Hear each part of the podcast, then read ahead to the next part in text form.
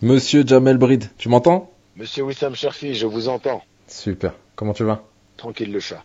Ah, j'aime quand tu me réponds ce genre de réponse, c'est parfait. Bah écoute, moi ça va aussi, je suis prêt, tout est installé, mon micro est branché, on est prêt et on peut commencer. T'es bien installé dans ton donjon, c'est bon Thé noir infusé, parfum mûr, myrtille, baie de goji, petit cappuccino, tranquille. Oh là là, moi je suis à l'eau, hein. simple verre d'eau. La misère. La grippe espagnole. C'est un peu ça. Avant de commencer, je me dis peut-être que ça pourrait être intéressant qu'on se présente. Ah d'accord, ok. Allez, vas-y, toi. Donc ben, Jamel Brid, né à Lyon, cascadeur de métier, spécialisé dans le parcours et les arts martiaux mixtes. J'ai été formé par le fondateur du groupe Yamakasi, Guilain Ngouba Boyeke, euh, à qui l'on doit le mot, le nom Yamakasi, qui vient de son dialecte à lui, à lui hein. c'est du Lingala. Ben, ça signifie corps fort, esprit fort. Mhm. Et je me définirais avant tout ça quand même euh, comme un pédagogue. C'est vraiment ce qui me porte, ma nature, et, et euh, c'est pour ça que j'ai créé ma propre méthode du yoga, euh, que j'appelle le yogao, ou l'art de se mouvoir. Super. Moi je suis Wissam Sharfi, réalisateur slash storyteller, j'y tiens, autodidacte. J'ai fait face par deux fois au cancer et par deux fois je l'ai vaincu. Ding Et- ding KO. Ouais, c'est un peu ça. Et puis bah après, j'ai j'ai forcément j'ai pris un virage à 180 degrés pour me prendre en main. Et là, depuis pas mal de temps, je me focalise sur la transmission des leçons que j'ai pu tirer de toute cette expérience qui est assez dingue et qui a complètement changé ma vie. Magnifique. Alors, dessinons un dragon. C'est parti. C'est parti.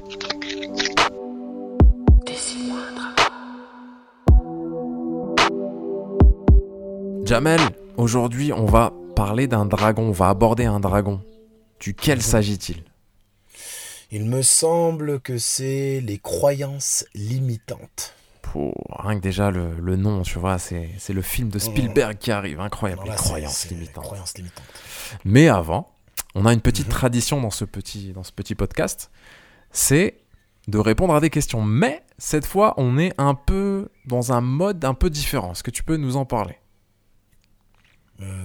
C'est-à-dire Il me Euh. semble, il me semble, Monsieur Jamel, que nous avons reçu des notes vocales de la part de Ah, personnes oui, qui oui, oui. nous écoutent. Mhm. C'est bien ça, hein? Exactement, exactement. Des ça. témoignages, des, des suggestions, des questions, et C'est ce qui va vraiment euh, habiller euh, désormais le- la première partie de notre, euh, de notre radio. Euh, donc, euh, C'est voilà. ça. Qu'on veut aussi conversationnel que possible. Et du coup, ben, on a trouvé ce, ce- ce petit moyen. C'était super. Et puis, euh, Mhm. d'entendre la voix des personnes qui nous écoutent, c'est aussi super cool. Donc, on va peut-être commencer Magnifique. avec la première question, qui est un de tes amis qui s'appelle Benjamin. C'est ça hein? Exact. Ok. Ouais. Plus un témoignage qu'une question, je crois. D'accord. Bah moi, le, le fait d'écouter vos, vos podcasts, ça, ça me remet... euh, en fait, ça, ça me... Tu vois, quand j'écoute euh, ton podcast, en général, bah, c'est que je fais, je fais des pompes, des machins, des équilles. Euh, et en fait, ça me- m'aide à me remettre dans ma voie. Un peu que j'ai un peu... bah, que j'ai temporairement arrêté, que j'ai un peu quitté à- justement à cause de cette blessure à la hanche. Et en fait, bah, j'essaie tout le temps de me remettre dans ma voie sans vraiment... Enfin voilà, je suis tout le temps un peu entre, entre deux directions. Qu'est-ce que t'en penses? Ah, Benjamin.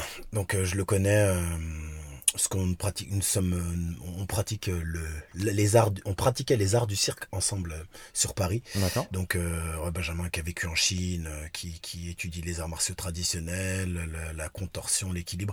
Et en fait, en écoutant ce, son, mes- son message, son témoignage, je me suis remémoré d'une d'une phrase qui me porte. C'est euh, je n'attends rien, mais je suis prêt à tout. Et en faisant ce podcast avec toi, je suis dans, je suis dans cet état d'esprit.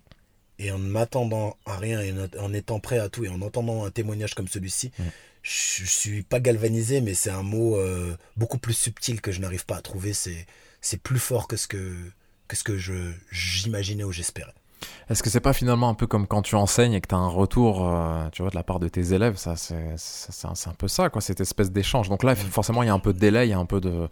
euh, on, on- on a reçu cette question euh, ou ce témoignage un petit peu plus tard, mais tu vois, il y a ce, ce feedback, il y a cette espèce de gratification de. de de, de- savoir que ce qu'on fait peut être utile peut-être à une personne. Ça, c'est c'est un sentiment vraiment superbe.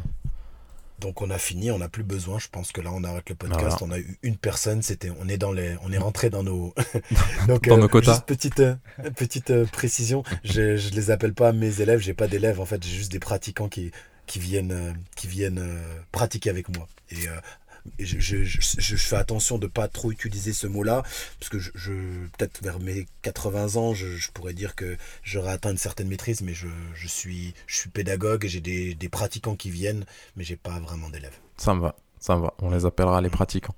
Euh, et, par rapport à Benjamin, bah, ce, qui, ce, qui, est cool aussi, il faut dire, avec ce format podcast, les formats podcast en général, euh, et comme il l'a si bien dit, tu peux faire une activité qui n'a rien à voir et, avoir ça dans tes oreilles et euh, continuer ta vie. Donc c'est vraiment, euh, c'est vraiment super de pouvoir consommer entre guillemets des, du contenu et d'être en capacité de faire une tâche qui a vraiment rien à voir, de faire la vaisselle, de faire ton ménage, d'aller courir, enfin bref, c'est vraiment un format qui est super intéressant, vraiment. Super.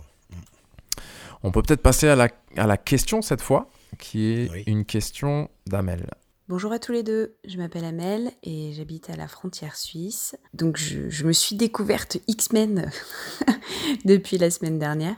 Tout d'abord un grand merci pour votre travail et, tout ce que tous les échanges, toutes les minutes de réflexion que vous nous amenez.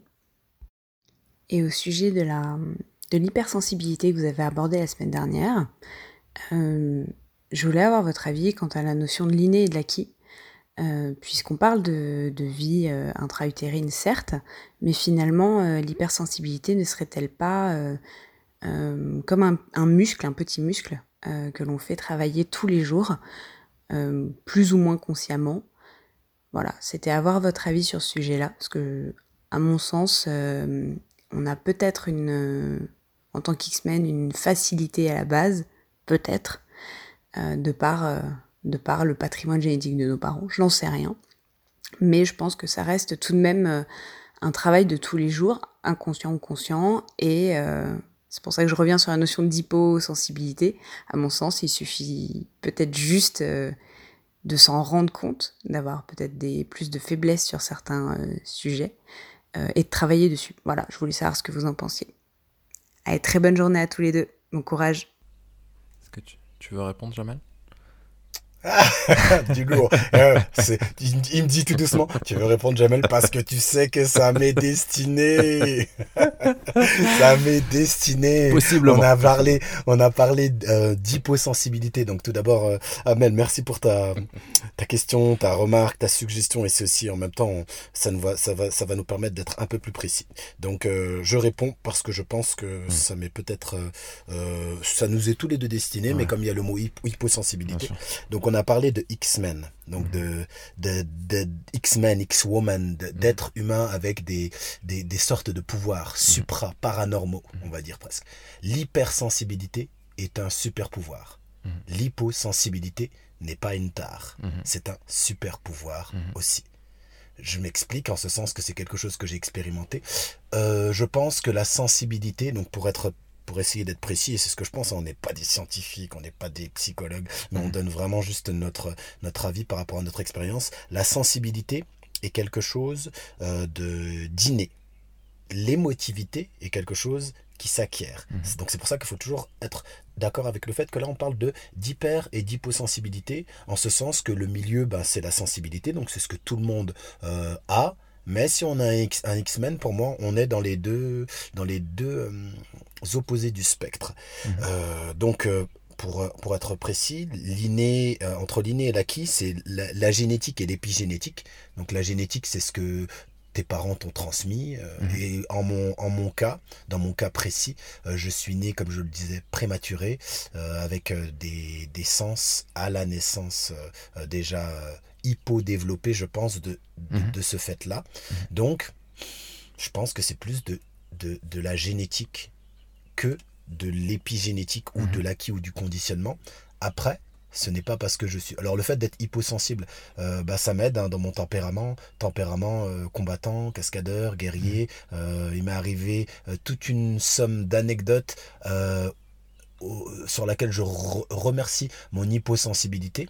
Après, vraiment, ouais, le travail que moi je vais devoir faire, c'est oui, de, de ne pas tendre vers l'hypersensibilité, puisque je suis à l'autre bout du spectre. Mhm. C'est juste de me rapprocher un peu plus de la sensibilité, qui n'est pas de l'émotivité ou de mhm. l'hyperémotivité. On est bien dans le sens. Parce que euh, je suis hyposensible, mais je suis, euh, euh, je suis très émotif aussi. Mhm. Donc, une, une personne qui est hyposensible n'est pas euh, dénué de Mhm. sentiments.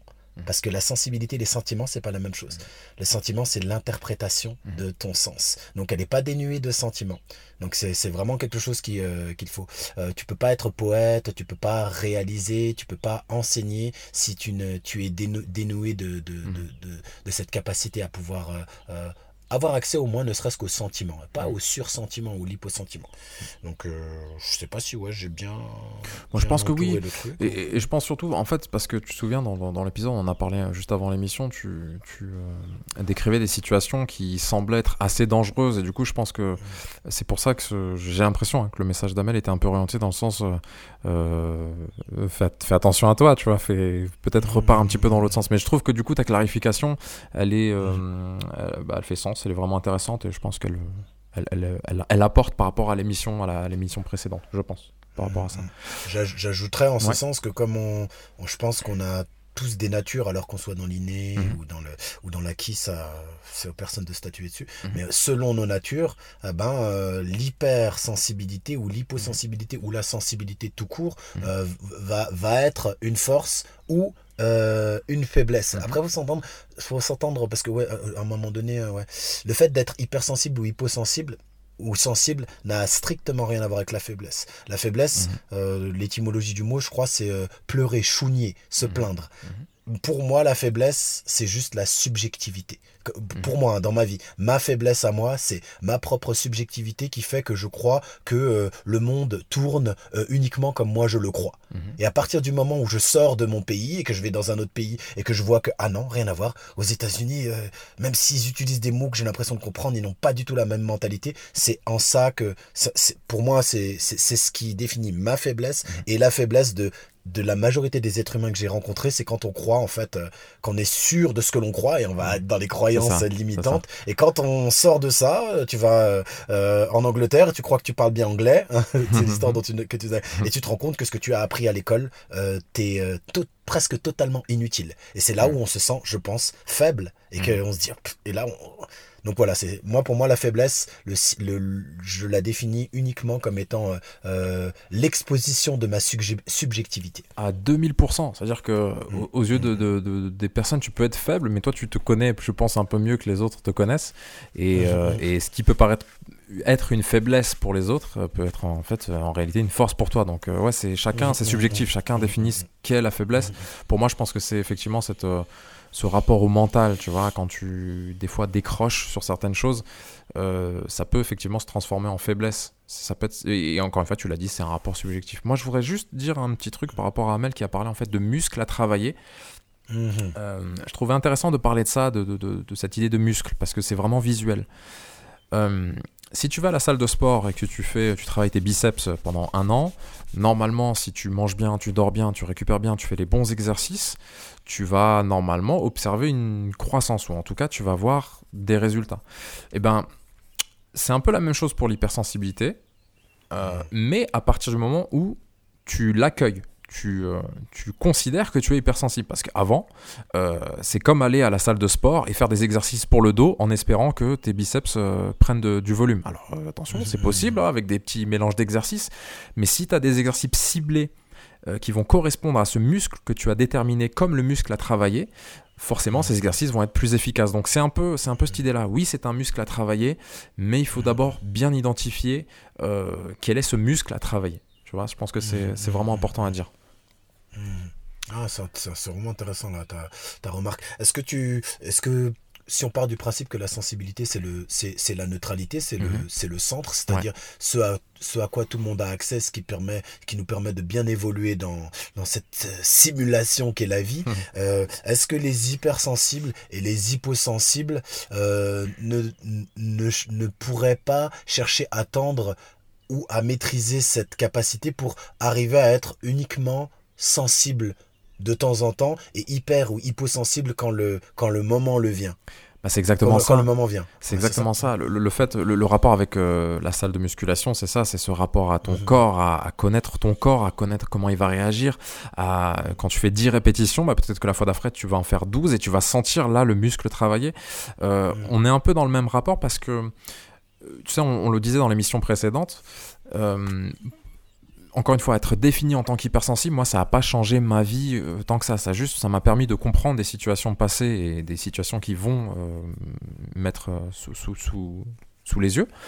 Mhm. Par contre, je suis persuadé qu'on oscille à chaque fois entre cette hypo, hyper et puis cette sensibilité, cette espèce de, de marqueur central. donc oui, euh, l'idée, c'est ça, c'est de développer un muscle qui va te permettre de reconnaître ton hypersensibilité, mais aussi de reconnaître quand revenir vers un, peu moins de sensibilité ou d'être plus dans cette espèce de moyenne, là, de ce curseur qui est au milieu, et puis des fois d'être un peu plus dans l'hypo. Euh, mmh. Donc euh, effectivement, je vois, comme, tu l'as dit, je, vois ça un peu comme ça. Cette, cette capacité d'analyse qui va te permettre de t'adapter à la situation qui se présente devant tes yeux. Hmm.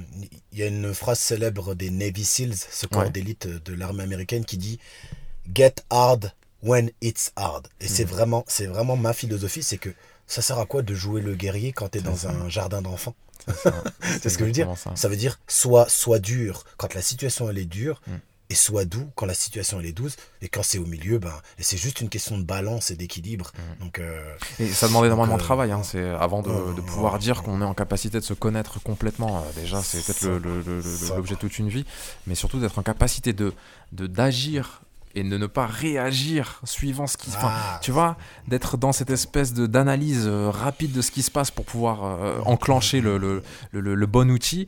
Et ça, c'est encore une fois, c'est ça peut, ça peut prendre énormément de temps. Mmh, magnifique, magnifique. Agir et, réagir, vraiment, hein. mmh. pour moi, c'est euh, agir, c'est euh, la personne qui est sensible mmh. et qui utilise ses sens pour pouvoir être dans la prévention et réagir, c'est un peu quand il est trop tard. quoi.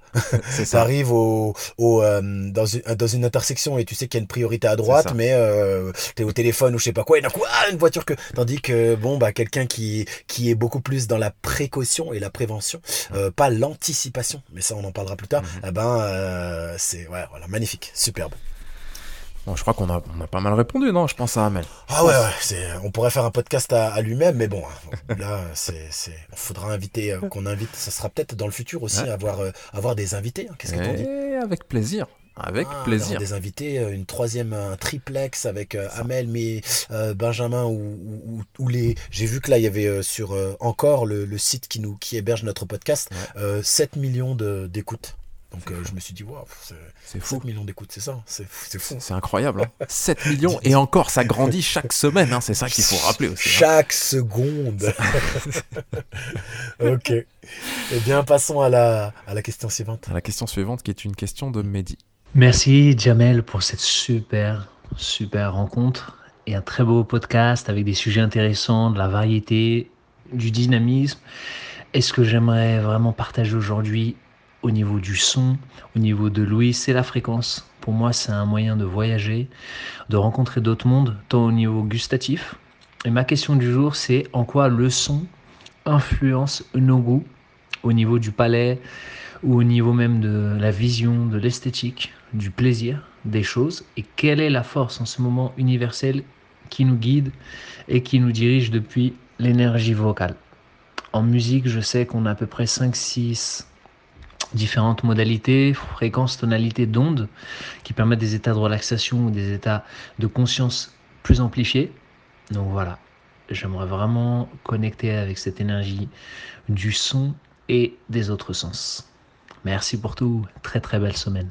Comme, euh, comme tu as pu, vous avez pu l'entendre au son de sa voix, c'est un poète, yogi, mhm. globetrotter, un, un compagnon de longue date, mhm. avec lesquels j'ai eu énormément de péripéties, d'expériences. On a grandi ensemble, on a découvert, je crois, à peu près le yoga ensemble. On s'est mis au slam et à la poésie, mhm. alors qu'on écrivait déjà ensemble. On a été même en Inde à un moment donné ensemble.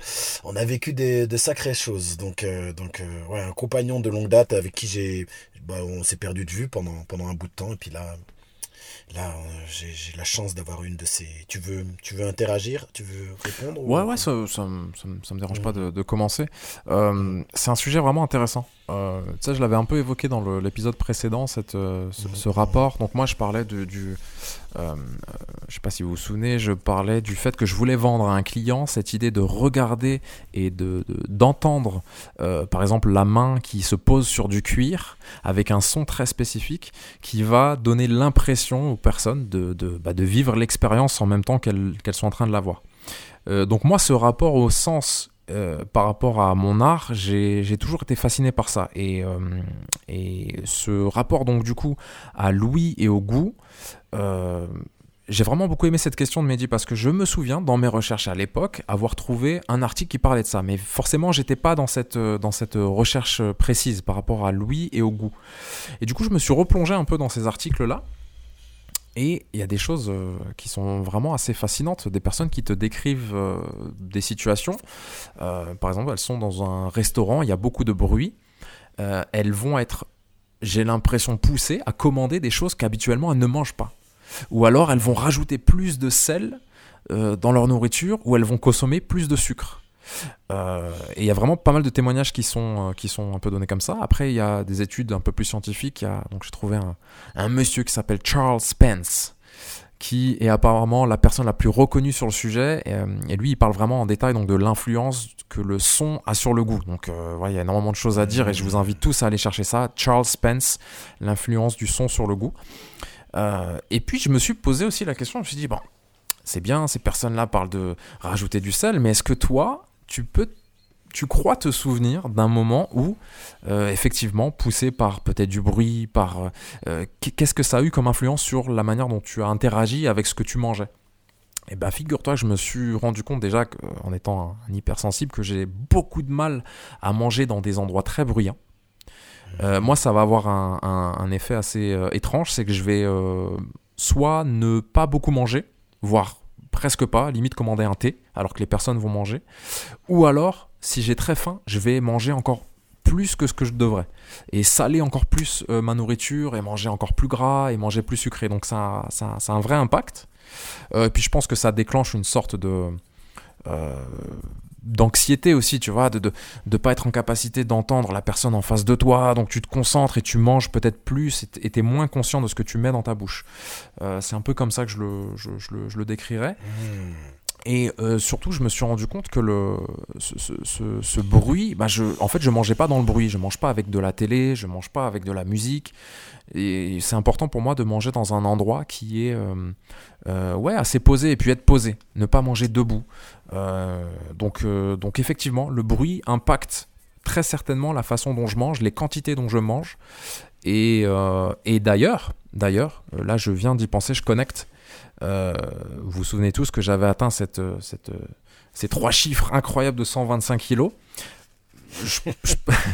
Je, pense qu'en partie, alors je mangeais sur le pouce, je mangeais un peu n'importe quoi, et mais je me souviens également qu'il y avait très souvent du bruit derrière. Donc c'était peut-être une vidéo qui était en montage, c'était possiblement un film, c'était euh, toutes ces choses-là, mais j'étais pas dans la conscience de ce que j'étais en train de manger. Euh, et en coupant ça, ça a permis, euh, de manière inconsciente, hein, parce qu'encore une fois, je viens d'y penser là à l'instant, ça a coupé ce phénomène qui se, qui se passait lorsqu'il y avait du bruit, il y avait beaucoup de choses qui se passaient, euh, ça, me, ça me permettait du coup de me concentrer sur ce que je mangeais et d'être en vraie pleine conscience des quantités que j'étais en train d'absorber. Euh, ça, ça a, été, euh, ça a été capital. Et puis après, en termes de bruit, je me suis aussi, aussi pardon, rappelé des petites, bah, des petites anecdotes où il y a des personnes à côté qui ont une discussion et qui parlent très très fort. Euh, moi, j'ai cette capacité à suivre deux conversations en même temps. Alors, euh, peut-être pas très bien, mais en tout cas, j'ai ce truc-là. Et du coup, ça me perturbe également dans ce que je suis en train de manger parce que je suis dans la conversation avec la personne, dans la conversation avec les autres, et ça impacte ce que je mange parce que euh, j'arrive pas à être multitâche à ce point. Tu vois, j'arrive pas du coup à me concentrer sur ce que je suis en train de manger. Et, euh, effectivement, bah, je, je, je, vais aller vers un, bah, un changement de goût qui est qui n'est pas maîtrisé, c'est moi qui change ce goût et qui va rajouter peut-être plus de sel ou plus de sucre ou dans mon café, dans mon thé, etc. Donc voilà ce que je pourrais dire par rapport à ça. Après, encore une fois, on n'est pas des experts, mais son, intervention m'a vraiment donné envie de pousser un peu les recherches. Et dès que j'aurai un peu de temps, je, regarderai effectivement. C'est super intéressant cette histoire de, fréquence euh, et de, voir ce que les recherches scientifiques en disent. Et puis après, au prisme de notre expérience, quoi. Ça, c'est super intéressant. Mmh. C'est ça qui est fort, c'est que hum, des personnes qui, qui vont faire des, des, des, commentaires, des suggestions, des, des questions, Ouais. doivent se rendre compte qu'en fait, elles vont nous orienter, nous enseigner, magnifique. nous influencer, parce que là, c'est vraiment, cette question nous pousse à... Moi, je te dis juste que Mm. pour l'histoire de tes 125 kilos, il faut faire Mm. attention au lobby agroalimentaire qui Mhm. balance en boucle des séries comme, des films comme Professeur Folding pour Mhm. que l'on prenne du poids Mhm. pendant qu'on mange. Donc ça, il faut s'en méfier. Et euh, c'est ma- c'est marrant, tu parlais du mélange d'essence. Donc tu as vraiment Mhm. cette, cette capacité à, à essayer de, de faire en sorte que l'essence ne se mélange pas trop lorsque tu es en train de manger. Tu es concentré Très sur important. ton goût, sur... euh, c'est fort. Donc en hyposensible qui se respecte, je peux t'avouer que je peux man- j'ai mangé dans des bazars euh, au Parga, à Parganj en Inde. J'ai dormi en boîte de nuit avec euh, donc euh, donc euh, force ou, ou autre donc euh, non, ouais c'est vraiment c'est c'est vraiment l'autre côté du spectre que j'ai Ouais. vu et, euh, et, je, et je trouve que c'est vraiment important ce que tu Mm. dis de pouvoir manger en, en essayant de, Mm. de ne rien faire d'autre pour être vraiment je pense que ça aide à assimiler à assimiler les choses vraiment et, euh, et Mehdi a parlé de son de fréquence c'est ça Mhm. Ouais. donc moi ça m'a ça m'a fait penser à, à une, quelque chose que tout le monde peut vivre et que j'ai vécu le son précède précède-t-il le goût? Quand on croque dans une pomme, qu'est-ce qui arrive en premier en général? Peut-être que je me trompe, mais Mhm. j'ai l'impression que tu croques dans la pomme, donc tu Mhm. mets la pomme au niveau de tes dents et tu croques, et avant que les morceaux de la pomme viennent toucher ton palais, Mhm. ta langue, tu as entendu le.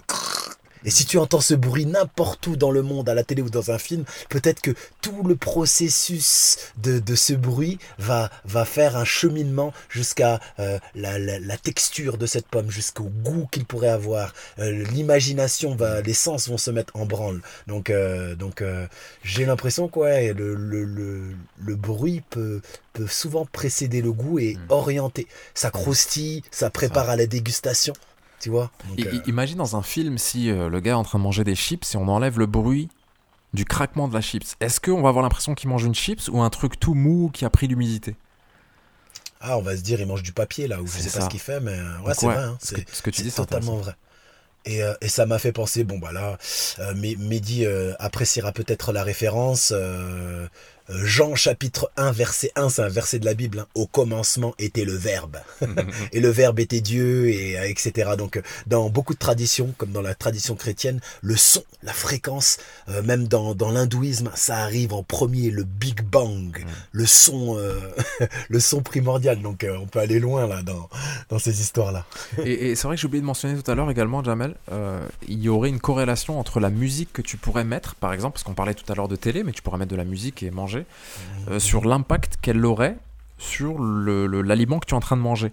Et ça, c'est quand même assez fou. euh, tu vois, il y a, il y a- Enfin, bon, bref, il y Sur a- la digestion, digestion Non, vraiment la- sur le- la- l'assimilation. euh, vraiment sur le goût de l'aliment.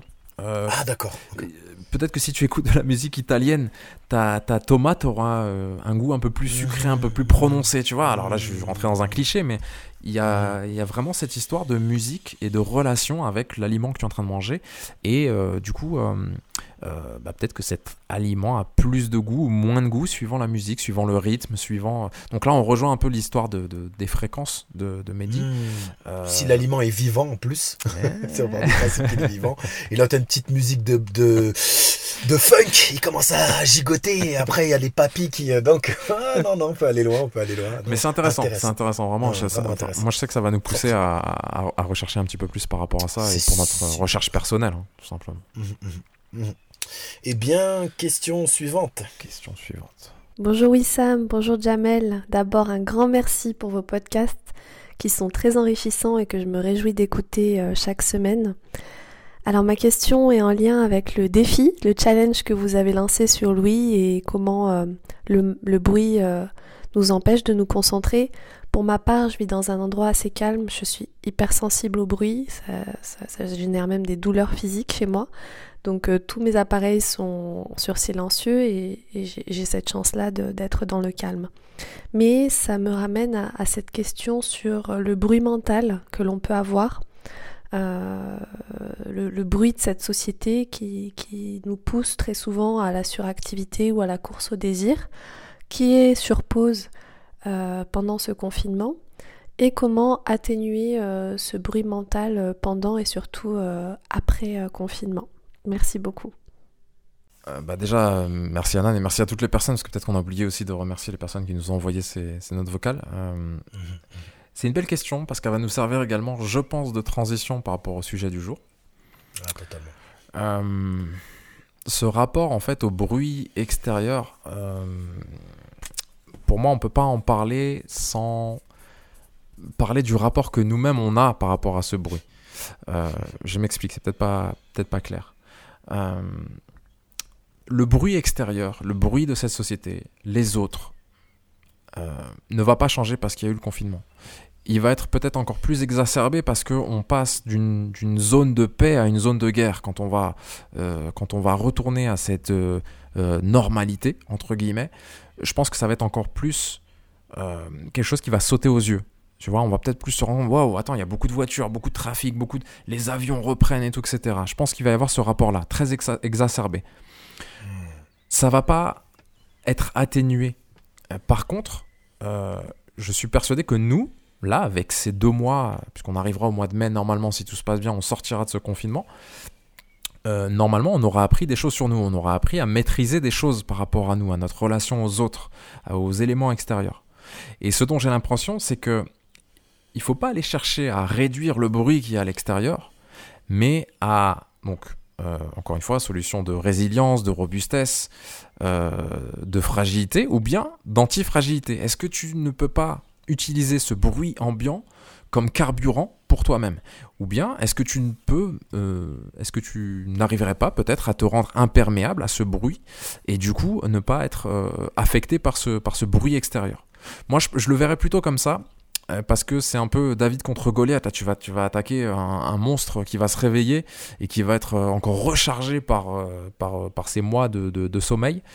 Je pense que la solution, en tout cas pour moi, hein, encore une fois, elle serait dans tranquille. Gère d'abord toi, tes émotions, gère toutes ces choses-là, et après, peut-être que tu auras une influence sur, mais d'abord vois comment toi tu gères ce, ce retour à ce bruit euh, qui, est- qui est assez, euh, assez pesant. Je pense que ce serait, Mm. ce serait euh, une des choses que j'aimerais dire par rapport à ça, quoi, vraiment, je pense. Mm. Et en s'y confrontant, encore une fois, peut-être euh, dans un retour très progressif à petite dose. Si on avait évo- évoqué ça dans les précédents épisodes. Euh, bah, ne pas aller peut-être tout de suite dans la rue et aller à l'aéroport, tu vois, y aller tout doucement, euh, ressortir un peu, un, peu de, un peu de chez soi, aller discuter un petit peu avec ses voisins et ne pas aller forcément tout de suite dans euh, discuter avec 50 amis, répondre à tous les messages, toutes ces choses-là, tu vois, je pense qu'il faut, il y, y a un retour qui doit être progressif, sinon ça peut être, peut-être, je sais pas, très nocif, hein. c'est c'est comme ça que je le vois en tout cas. Ah, Comme on dit dans le jargon, rien à dire. Ça veut dire pas grand chose à ajouter, si ce n'est le fait que pour moi, ce- cette période de pause imposée, de recueillement, de retraite spirituelle imposée, euh, je l'appellerais le syndrome des habits neufs de l'empereur. Tu connais ce conte? Je Mais le ça- connais pas, je le connais pas. Conte des frères Anderson. Je vais pas, je vais, je vais pas le raconter si vous voulez le lire, mais c'est grosso modo, c'est euh, euh, des, euh, des, de- donc un empereur qui veut des, des, des, des habits, des nouveaux habits pour une, pour la grande cérémonie qu'il va avoir dans son royaume, et Mhm. euh, il demande euh, quelque chose qui est vraiment très rare. Et euh, peut-être que toutes les personnes qui sont venues pour lui faire des habits avant, ça s'est super mal passé. Elles ont peut-être euh, passé un sale quart d'heure. euh, il a peut-être fait des choses, il les a tués ou je sais pas quoi. Donc les nouveaux euh, couturiers qui arrivent, ils sont un petit peu en stress. Donc ils mettent en place un stratagème pour faire semblant de commencer à coudre une tenue, une parure qui n'existe pas et ils font Mhm. juste les mimes devant l'empereur. Mhm. Donc là, ils, ils font à chaque fois euh, semblant d'être émerveillés parce que et l'empereur qui, euh, qui, qui, qui, qui les voit et qui dit mais il se moque de moi et au bout d'un moment il y a des, des gens qui arrivent, des servants de toutes parts euh, avec des différents gestions et comme ils veulent pas se faire trucider par l'empereur, ils font tous semblant. Donc tout le monde fait semblant de, de voir ces habits que les deux sont en train de faire pour l'habit de l'empereur et tout. Euh, et ça dure des, des semaines et des semaines jusqu'à ce que la parure soit faite, on les paye super bien. Puis euh, arrive le grand événement. Et le grand événement, c'est quand le le- le- le- le- l'empereur va parader devant tout son peuple. Et euh, il parade, évidemment, à poil. Et il y a un petit enfant dans la... Alors, tout le monde fait semblant de s'émerveiller parce qu'ils ont pas envie de se faire décapiter et tout. Et t'as un tout petit enfant qui fait... Mais l'empereur est tout nu. Et là, tout le monde commence à faire, mais l'empereur est tout nu, l'empereur est tout nu. Ah, tu vois ce conte de Mmh, ouf mmh. des frères Anderson, c'est, c'est vraiment, et pour moi, c'est le confinement. C'est-à-dire que maintenant que l'on nous a dit que l'on était enfermé entre guillemets, parce que euh, confinement 2020, euh, égérie 2020, c'est avec accès illimité au monde toutes les secondes, euh, tous nos désirs, tout ce que tu veux. Euh, bon, les gens, ils, respectent ou ils ne respectent pas, mais bon, on va dire qu'on est, on peut voir nos grands-parents Mhm. en visio, en science ça. Ok, peut-être qu'il nous manque un tout petit peu euh, le contact, mais tout le monde est devenu un peu des joggers, ou on est tous devenus un peu philosophes, on est tous un peu, et ça, parce que ça nous a juste mis face peut-être à un certain chaos intérieur, ou alors ou un vide. Moi, je trouve que le vide, c'est quelque chose de, de positif. Mais comme un chaos in- intérieur, un chaos, un chaos interne, euh, Han- Hanen parle du bruit mental. Donc là, on est d'accord que c'est pas le bruit extérieur. Peut-être que l'hypersensibilité euh, que qu'elle a au niveau de son ouïe va euh, évidemment euh, mettre dans, dans un certain état, mais elle dit vivre dans un endroit qui est calme. Mhm. Donc si bruit mental il y a, c'est qu'il y a un certain euh, encombrement, des préoccupations, des dispersions peut-être dues à la, à la distraction et surtout, je pense que c'est vraiment la nourriture que l'on ingère, pas physique, pas des aliments, euh, pommes, fruits, etc. Mhm, mhm. C'est de la nou- nourriture intellectuelle. Et est-ce que je suis gourmand, goinfre, insatiable avec cette alimentation qui est euh, ben, tout ce qui... Ils ont dû réduire la bande passante euh, de Netflix. Parce que tellement elle comment pour te dire comment on s'est tous rués et moi le premier hein, je peux te regarder tout droit euh, trois séries en, en quelques jours. Mais faut savoir dans quel contexte tu es est-ce que tu as ce que j'appellerais de la dépendance émotive Mm. par rapport, et t'en as parlé clairement, beaucoup plus clairement peut-être que ce que je suis en train de te dire, dépendance émotive sur les choses et sur les gens. Mm. Parce que Amel a vraiment bien parlé de, du bruit mental, de la société poussant à la suractivité. Là, on Mm. parle de pousser. Ça veut dire que on est poussé par quelque chose. Donc il y a eu un ascendant de cette société sur nous. C'est un petit peu logique, mais en même temps, quand on fait un peu d'introspection et qu'on sait où on se situe, cette, euh, cet impact, cette influence commence à se minimiser. Donc euh, société poussant à la suractivité. Et elle a dit aussi la course au désir. Donc course. Si course il y a, course avec qui, avec quoi. Et là, je le lis encore à, à- à ce courant qui est le courant euh, qui peut être, euh, on l'appellera la société, mais la société pour moi c'est l'éducation, c'est le mode, euh, l'éducation parentale, nationale, cléricale entre guillemets, un religieux, c'est juste pour que ça rime. Donc euh, ce flux, flux, c'est fleuve, le fleuve qui coule, donc un courant qui t'emporte. Est-ce que tu surfes sur ce courant Mm. et que tu fais un sourire et tu fais des petits selfies en regardant les dauphins? Ou alors est-ce que tu prends ce courant de pleine face et tu es effondré sous l'eau et tu vas peut-être te noyer? Dans ce cas-là, il faut que tu saches faire de l'apnée ou savoir bien nager. Mais l'analogie, la métaphore du surfeur, je peux en parler pendant énormément de temps. Mais vraiment, je pense que tout dépend de la dépendance affective ou l'indépendance émotionnelle que tu as Mm. et, et l'indépendance émotionnelle pour moi elle, elle, elle dépendra de ton amour propre. Et l'amour propre il y a un mot qui est encore plus plus euh, fort c'est estime de soi. On en a parlé la semaine dernière. Mhm. estimation de soi. Quand tu sais où tu es que tu connais tes forces tes défauts tes, tes qualités et que, et que tu as un avis sur toi et que l'avis que la société, tes parents, ton boulot, ton copain, ta copine aura sur toi restera relatif. Mhm. Parce qu'il y a vraiment un, un dicton qui dit, euh, il, il est fantastique. hein. En général, nos jugements, donc en mettant en jugement, on dit euh, avis, hein, c'est ce que l'on voit. Mhm. En général, nos jugements nous jugent nous-mêmes Mhm. bien plus qu'ils ne jugent les choses. Ça veut dire que l'avis qu'une personne elle va avoir sur toi, Wissam, moi, Hanen, Mehdi ou Benjamin, ça reste re- ça reste subjectif. Et si on commence, et c'est normal parce qu'on a été éduqué, on veut, on veut l'amour propre, on veut l'amour des autres et tout. Et on en revient à ce truc toujours basique, hein, d'avoir, d'avoir une estime de soi. Estime de soi, c'est juste de savoir où on en est. Et là, on est beaucoup plus à l'aise. Parce que la société, elle veut ça de moi. Ouais, mais moi, mais qu'est-ce que je veux? Donc toi, tu veux ça de moi. Moi, j'ai envie d'être clown. Toi, tu- vous, vous voulez que je sois, que je sois avocat? Ouais, bah c'est à peu près la même chose. On a des, euh, on a tous des costumes. Mais moi, moi, j'ai envie de m'amuser, faire rire les gens. Vous voulez que, que je fasse ça dans un amphithéâtre ou quoi que ce soit? Donc c'est, je sais pas si c'était clair un peu tout ce que j'ai essayé d'articuler, mais euh, j'essaye d'être rapide en même temps pour pouvoir passer à la suite. Ouais, ouais, et, et puis, et puis ben, euh, il y a peut-être une petite chose que j'aimerais rajouter par rapport à ça, c'est que, euh, euh, comment dire, cette, euh, ce, ce bruit donc qui pourrait faire peur, ce, ce- tu vois, cette espèce de retour à la réalité, euh, peut-être que justement là, c'est le meilleur moyen de faire ce travail tout de suite et de se dire, euh, voilà, qu'est-ce que, qu'est-ce que j'ai à... Ces distractions, là, je suis sur Netflix toute la journée. Qu'est-ce que j'essaye d'éviter?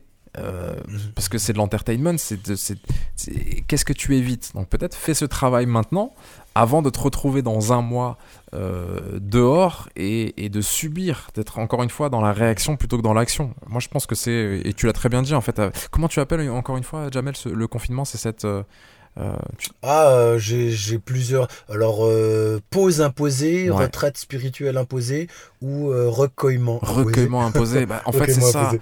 Euh, peut-être que là, il reste 15 jours, 3 semaines. C'est peut-être le moment de se poser ces petites questions pour justement faciliter ce retour à la réalité, quoi, tout simplement. Mais en tout cas, le message de, de, de- de Hanan, euh, je trouve que c'est une transition parfaite avec le sujet du jour, le dragon du jour, Mhm, qui, qui, qui euh, va donc euh, parler des croyances limitantes. C'est fort comme, euh, comme jeu, enfin comme mix de mots, comme association. T'en penses quoi, toi? C'est un, c'est un oxymore pour moi. Hmm.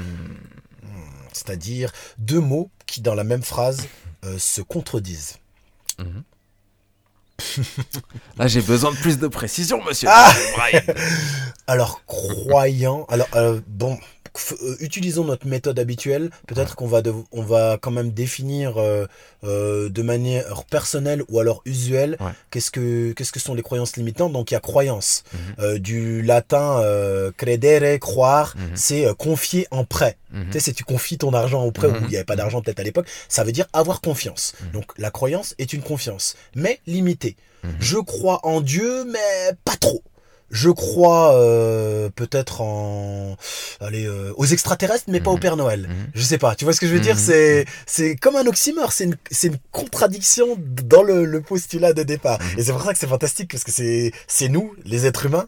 Donc euh, ouais c'est ça. C'est ça mon c'est ça mon point de vue sur euh, sur ce que ce que ce qu'est la base des croyances limitantes. C'est-à-dire que une croyante, des croyances qui ben Qu'est-ce, qu'est-ce que après on va définir qu'est-ce que c'est que la croyance Est-ce que c'est euh, foi, religion, dogme euh, ou au sens large, large la vie que l'on a sur euh, les choses, donc la position que, que l'on a. C'est entre euh, je crois ce que je vois ou j'ai la foi. Donc euh, voilà mon, mon- on va dire mon petit postulat de départ. Je peux aller plus loin mais je te laisse rebondir. Ouais, bah en fait, euh, si on part déjà de le- le- la, la définition plus ou moins commune, donc croyance, euh, action, fait de croire une chose vraie, vraisemblable ou possible, et limitante, qui, euh, donc c'est des croyances qui vont vous bloquer. Voilà, déjà, si on part de cette base-là. Mhm. Moi, j'ai l'impression, lorsqu'on utilise le mot croyance, c'est tellement fort comme mot que le, le- le rapport que tu as à ça, c'est limite, bah, j'abandonne avant même de vouloir changer. Parce que tu te dis, mais c'est en moi, c'est ancré, je ne peux rien faire. Alors du coup, moi je sais que dans mon parcours perso, j'ai modifié ce, ce mot de croyance par opinion. Exactement. Et en, en l'appelant opinion limitante, là, c'est comme si cette, euh, ce Mont Blanc s'était transformé en, en petite colline, tu vois, que tu peux atteindre en moins de 10 minutes. Parce que tout simplement, l'opinion, euh, encore une fois, c'est ce que moi je pense, hein, l'opinion peut varier sous l'influence des autres, de, notre influence, de ce qu'on va lire, de ce qu'on va voir, de ce qu'on va entendre. Et du coup, euh, il me semble plus judicieux d'appeler ça une opinion limitante, de se dire que oui, j'ai possiblement la possibilité, je viens de dire n'importe quoi, mais possiblement possibilité d'avoir de modifier ce que je crois être. Tu vois, j'ai utilisé le mot euh, faire partie de mon, de mon identité. Opinion, influence des autres, de moi-même. J'ai la possibilité de de- d'agir dessus. Comment? Ben, en, me construisant euh, un environnement qui va être peut-être un peu plus positif. Parce que pour moi, cette croyance limitante, forcément, elle est liée à énormément de choses, de la pensée négative, de la visualisation négative. Euh, tu peux l'associer à énormément de choses comme ça. Quand tu pars du principe que c'est une opinion, tu peux te dire, ok, là, cette fois, c'est faisable. C'est une, effectivement, peut-être euh, limité par cette visualisation négative. Alors, qu'est-ce qui va se passer si je vais un petit peu de l'autre côté? Euh, et moi, ça a fonctionné vraiment comme ça, en, en- en déconstruisant ce, ce- vraiment c'est fort, tu sais, croyances limitantes, Jamel, c'est c'est lourd même limite de le, de le dire. Ça, ça, pour moi, ça fait référence à des choses euh, très très complexes. Opinion limitante, boum, on casse le mythe tout de suite. opinion limitante. Vous pouvez changer votre opinion. Bien sûr qu'elle peut être changée. Elle va être changée par vos expériences, par vos actions. Euh, et, et, du coup, voilà comment je, je, je, je, alors je sais pas si c'était très clair, mais ah, c'est si, ce que j'apporte comme, comme introduction. Et, quoi. Et, sans le savoir, tu as fait du rail. Aïe, aïe, aïe. T'as fait du rail. Tu sais pourquoi? Parce que j'ai, je me suis, je, je sais pas ce que je, je faisais un petit délire. J'écoutais des musiques de, de, de l'époque de l'enfance, euh, Cheb Mami. Et comme ça, vous m'avez trahi, comme ça. tu te rappelles de cette chanson ou pas du tout? J'en souviens, j'en souviens très bien. C'était Alliance ethnique ou je sais pas quoi. Et je n'ai jamais su, parce que je m'y suis jamais intéressé, que le rail en arabe veut dire entre autres opinion, façon de voir, point de vue. Mhm. Truc Et c'était une manière, bah, c'est un peu comme ce que faisait Molière à l'époque, c'est une manière de dire des choses euh, de manière euh, subliminale, euh, l'amour que tu as pour charnel que tu as pour quelqu'un, mais dans une dans une civilisation où, on peut où s'exprimer d'une manière un peu trop ostentatoire pour être mal vu et ça peut aller loin. Tu me suis jusque là. Mhm, mhm. Donc donc le point de vue, c'est comme tu le dis, c'est une opinion, c'est c'est une façon de voir les choses, c'est comme un point de départ, mais le point de départ va peut-être nous donner notre trajectoire. Et évidemment, que l'on que, soit né dans tel ou tel milieu, les points de vue souvent vont, vont, vont diverger. Mhm. Et moi, je te donne un exemple, je vais être vraiment très très euh, pragmatique aujourd'hui. Euh, je pensais que les acrobaties et la cascade, c'était uniquement pour les Chinois, parce que je n'avais vu que Jackie Chan dans les hmm. films. Donc je me disais, oui, euh, il y a que les Chinois qui peuvent faire ça, être, voilà, être à l'opéra de Pékin, faire des acrobaties, c'est les Chinois. Je hmm. pensais ça, je sais pas, quand, quand j'avais 7-8 ans, et je me disais, oui, parce que j'ai vu Jackie Chan, jusqu'au jour où, vers les 15-16 ans, on m'a dit, non, en France aussi, il y a des cascadeurs et tout. J'ai changé mon point de vue. Hmm. Ma, mon, mon, mon vantage point, la, la perspective perspective que j'avais sur une chose, que je voyais de face, je me suis juste décalé un tout petit peu plus mhm. sur la gauche. Je croyais que c'était quelque chose qui était carré et en fait c'est c'est comme une, une, une, une, étoile par exemple. Tu vois, c'est vraiment ça, hein, mhm. l'angle de vue. c'est pour ça que on est souvent dans une discussion à croire que l'on débat, mais on ne débat pas, on parle juste d'une face différente de celle que l'on voit. On est en face d'un truc, tous, les, tous en face de quelque chose, que ce soit les personnes qui nous ont laissé un, un, un message comme toi et moi, et peut-être que toi tu es sur la gauche, une personne elle est sur la droite, l'autre elle est de l'autre côté, et on dit des choses totalement opposées, quitte à des fois euh, euh, vouloir se détruire, parce que le fait que de dire ce que je vois, et, comme tu l'as dit, c'est, c'est mon identité, c'est, c'est, c'est la vérité, c'est ce que je crois, il n'y a que ça. Et quand on vient t'apporter quelque chose, si, ben, on va dire que tu es dans la croyance et dans la croyance limitante, bah, tu peux être ébranlé et ça peut devenir euh, chaotique. Et euh, t'as dit un truc, euh, franchement, sur lequel je dois réagir parce que c'est superbe. ça prouve vraiment cette idée d'action et de réaction en fait. lorsque tu es face à ta propre croyance limitante, tu peux vite céder à la réaction, donc à, la, à cette réaction émotionnelle qui va te faire perdre pied, mmh. et donc du coup ne pas voir que euh, il y a peut-être sur cette, sur cette ligne, il y a plusieurs axes, il y a plusieurs façons de voir les choses. Par contre, si tu développes, et par l'action, cette capacité d'accueil, d'analyse, lorsque tu vas être frappé par cette petite voix qui va te dire mais non, eh, c'est, tu vois, les acrobaties c'est pour les asiatiques, c'est pas pour euh, laisse tomber, tu vois, ne va pas le faire. Lorsque tu vas être en capacité donc d'accueil de cette de cette émotion, tu vas dire ok attends, Là, tu me dis que c'est apparemment pour les Asiatiques. Mais il est possible que les Anglais aient développé ça. Et ensuite les Européens et les Américains. Tu vas forcément de... On va dire dès le départ, ton postulat, ça va être de reculer, de dire attends. Est-ce que je vais croire ce que toi tu essayes de me dire? Et quand je dis tu, c'est ta propre petite voix dans ta tête. Hein. Hmm tu es en train de me dire un truc, attends, attends, attends, attends. j'ai pas tous les éléments. C'est un peu une méthode scientifique. Euh, moi qui ai eu 4 sur 20 au bac, tu te souviens, je t'en ai parlé, euh, je, vais, vais pas m'aventurer trop là-dedans, mais j'ai l'impression que c'est un peu ce que font les scientifiques. Ils regardent un petit peu tous les aspects et ensuite vont aller vers une voie. Et si c'est pas la bonne, bah, ils vont étudier la deuxième, puis la troisième et la quatrième. Et voir, et peut-être que ces quatre voies vers lesquelles ils sont allés ne mènent à rien, mais au moins ils seront euh, quasiment sûrs en ayant expérimenté, en ayant fait ce passage à l'action, que ces quatre voies ne mènent à rien. Et du coup, bah, tu vas forcément t'orienter vers une cinquième, une sixième, une septième, une huitième, une neuvième. Et j'ai vraiment l'impression, euh, peut-être pour les personnes qui sont visuelles, que c'est une façon d'expliquer euh, comment être en retrait pas en retrait, mais comment être un petit peu, euh, prendre du recul par rapport à ses croyances limitantes, à ses opinions limitantes, et pouvoir voir le spectre qui est, au final, si on prend du recul, encore une fois, beaucoup plus large que ce qu'on voit lorsqu'on est vraiment la tête dans le guidon, quoi. T'as parlé d'un truc important aussi, euh, c'est la représentation. Il euh, y a un truc qui est très fort, c'est tu, tu es forcément façonné par les personnes que tu as autour de toi quand tu es petit. Euh, l'exemple qui est donné par tes parents, et euh, alors voilà, c'est pas toujours aussi simple, ils apprennent également leur, leur, euh, leur rôle de parents en, en, même temps, mais ils vont peut-être injecter un narratif dans ta tête qui va te pousser à avoir, à développer ces croyances limitantes et à y croire vraiment durement, que ce soit vraiment ancré en toi. Il y a un truc, un outil qui est assez exceptionnel, qui a été inventé pas très loin de chez nous apparemment au CERN, qui s'appelle Internet. Sur Internet, si tu as des personnes chez toi qui sont euh, bah, qui, qui, t'injectent ce narratif euh, vraiment limitant, tu as possibilité de trouver tout un tas de personnes qui vont être tes rôles modèles, des personnes qui vont t'inspirer, qui vont te montrer d'autres façons de penser, d'agir, de faire. Euh, et ça, c'est vraiment capital parce que pour sortir de cette, j'ai l'impression, hein, de cette, de cette opinion que tu as de toi-même, des fois c'est très complexe d'avoir la force de le faire pour soi-même. Hein, ça demande des fois des années. Euh, peut-être que tu peux aller chercher ça justement en influençant cette opinion que tu as de toi par ce qu'un autre a fait. Je te donne un exemple tout simple. Il y a un acteur qui s'appelle euh, Riz Ahmed, qui est un acteur euh, pakistano-anglais, anglais-pakistanais,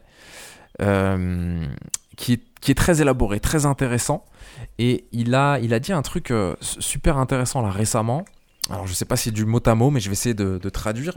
En fait, il a parlé de cette idée de représentation. Il a dit Moi, je représente personne à part moi-même. Tu vois, déjà qu'il y a un truc, euh, beaucoup d'humilité, surtout pour un acteur hollywoodien.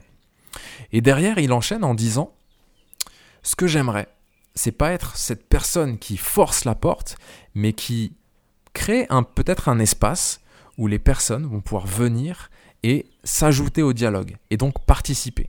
Et je trouvais ça vraiment superbe parce que pour moi, il est vraiment dans cette idée de représentation positive que tu cherches, mais également, il n'est pas dans l'idéalisation de ce qu'il est en train de faire. Il te dit, écoute, ce que j'ai fait, c'est possible, viens discuter avec moi. Parce que très souvent, lorsqu'on regarde des personnes euh, qu'on admire, on peut se dire, mais attends, la personne, elle est loin, ça fait 20 ans, ces trucs, beaucoup de connaissances. Non, peut-être quand toi, en passant à l'action, tu vas à un certain moment, rejoindre à la table de cette personne et, t'asseoir, discuter et, participer. Donne ton opinion, partage, explique les choses, ta manière de voir les choses et forcément, tu vas évoluer sur euh, ce que tu penses être ton identité. Et euh, je trouvais vraiment important de, parler de ce qu'il a dit parce que euh, c'est vraiment capital. Vraiment, cette idée de, de représentation, modèle, mais ce que j'ai fait, toi aussi tu peux le faire. Viens, juste mmh. décide de. Et c'est vraiment capital. Magnifique. Si euh, là, c'est alors ce que tu viens de dire, à quoi ça me fait penser Peut-être que mhm. c'est mon esprit qui va vite et tout. Et, en, grand fan de manga et, de nos générations, on a tous été euh, élevés, éduqués euh, par Dragon Ball Z, mhm. Dragon Ball, des choses comme ça. Dans mhm. Dragon Ball, Sangoku, son son son pouvoir le plus grand, tu sais c'est lequel? Est-ce que tu t'en rappelles? Il s'appelle Genki Dama. Genki Dama c'est quand il se concentre et qu'il fait appel à la force de tous ses amis, de mhm. tous les animaux. Tu sais, c'est gentil, ça fait. Mhm. Mhm. Mais, c'est magnifique. T'as vu ça étant petit, tu te dis.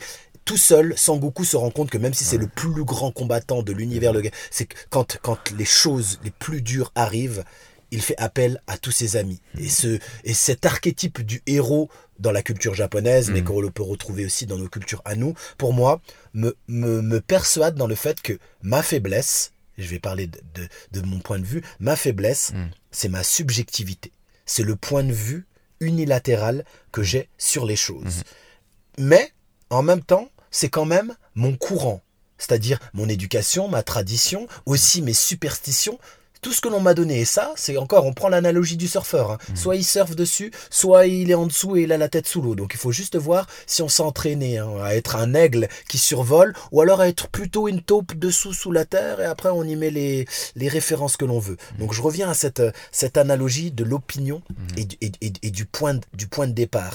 Et par, euh, humilité, cet acteur, il s'est juste rendu compte que. Parce que c'est facile, hein, pakistanais à Hollywood ou à Mm. Bollywood C'est à Hollywood. Hein. C'est à Hollywood, ouais. C'est un anglais À Hollywood. pakistanais. Donc, Ouais. euh, donc euh, c'est un, il y a un mec de- des Royaumes-Unis, c'est ça? C'est ça, ouais. C'est ça.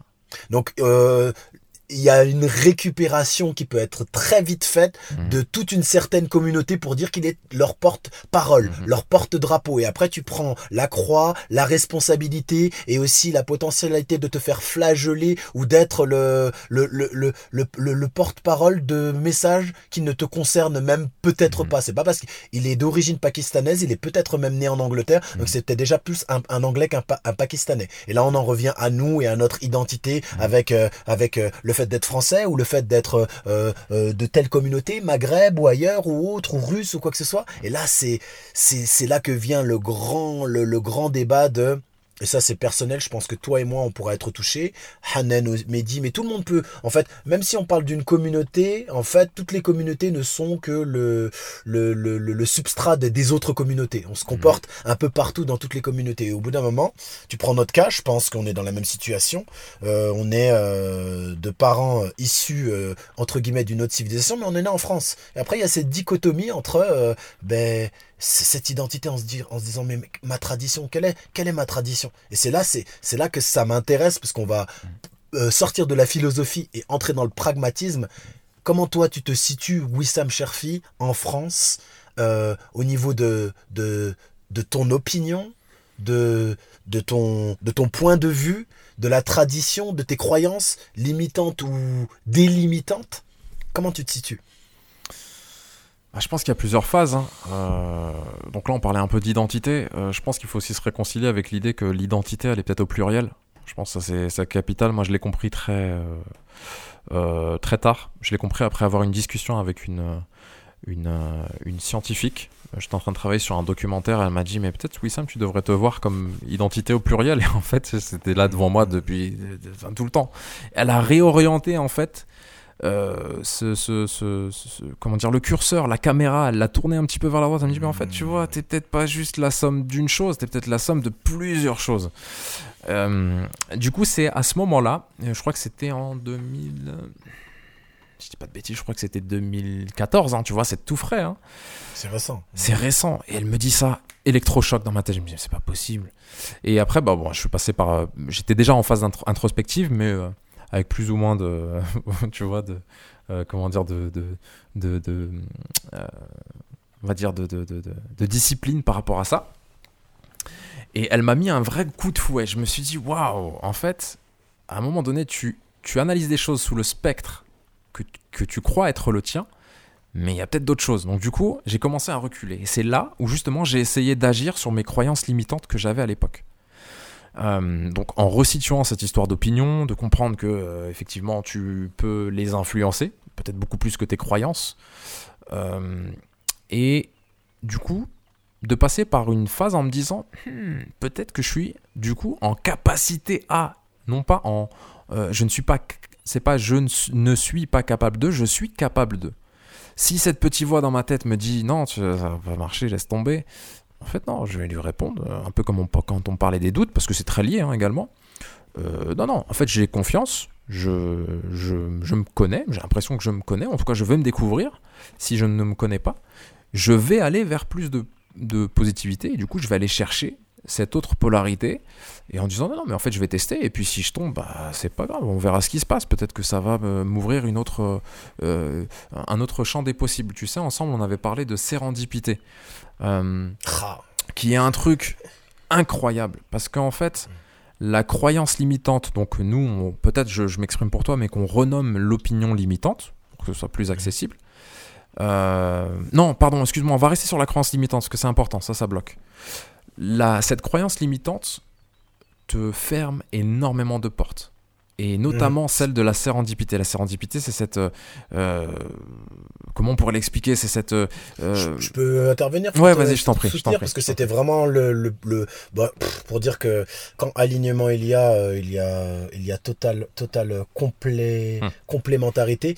Je, je, je mettrais la, les croyances limitantes. Donc les croyances limitantes, je les mets d'un côté en les Hmm. appelant, je crois, les croyances étriquées. Ou alors on va être un peu plus précis. Est-ce que c'est des croyances limitées ou est-ce qu'on est des croyants limités Mhm. Et les croyants limités, pour moi, c'est ceux qui n'osent pas. Les ça. frontières de la croyance. Est-ce que la croyance a une frontière? Et là, on vient au thème, puisque nous, on aime bien jouer entre les polarités, on en vient au thème des, des croyants limités. Donc, il y a les croyants libérés. Mhm. Les croyants libérés, moi, je les appelle les personnes qui osent. Mhm. Ou je les appelle les magiciens d'ose. ou euh, les essayistes. Pas ceux qui écrivent des choses, hein, c'est ceux qui font Mhm. des essais. Les explorateurs, les, les, les innovateurs. Les Vasco de. Gama, Galilée qui a failli passer un sale quart d'heure, Elio Gressi plus récemment, le, le, le codificateur du jiu-jitsu brésilien Mhm. qui est un qui est un sport, euh, une- un art martial récent, Elon Musk si on veut aller, Mhm. Les gens qui tentent, les gens qui essayent, les gens qui expérimentent, qui bricolent, qui pratiquent. Mhm. Il y a un, un de mes films préférés de Terren- Terrence Malick à un Mhm. moment donné, Brad Pitt, le père dit à son fils, on échoue seulement quand on arrête d'essayer. Et pour Mhm. moi, ça c'est s'entraîner et c'est un accès direct à la sérendipité. En voguant pour les Indes, n'ont-ils pas découvert les Amériques? C'est ça le truc ou pas? En s'entraînant, en bricolant, en croyant se tromper, on découvre, c'est ça la sérendipité, c'est on cherche quelque chose et bim, on tombe sur autre chose. Mhm. C'est vraiment l'histoire de, de, de- des Indes et des, et, et des Amériques, quoi. Ils voulaient tout ça. Voilà, la, la, la route de ci, de ça, on veut aller en Inde. En, en plus, le courage. Franchement, je me suis, je me suis vraiment immergé plein de fois dans mon enfance en me disant, mais les, les premiers hommes, c'est, comme, c'est pire qu'aller sur la Lune parce qu'à l'époque de Galilée, il pensait que la Terre était plate, quoi. Ça veut dire que tu vas au fond, puis au bout d'un moment, il y en a un, selon deux, trois théories, théories qui dit, bon, soyons des essayistes, osons. Mais là, on n'est pas dans, euh, oui, euh, je veux aller tout seul faire un tour du monde hein, euh, en, en, en 2020. On est là-haut, tout le monde croit que c'est limité et que l'on va tomber.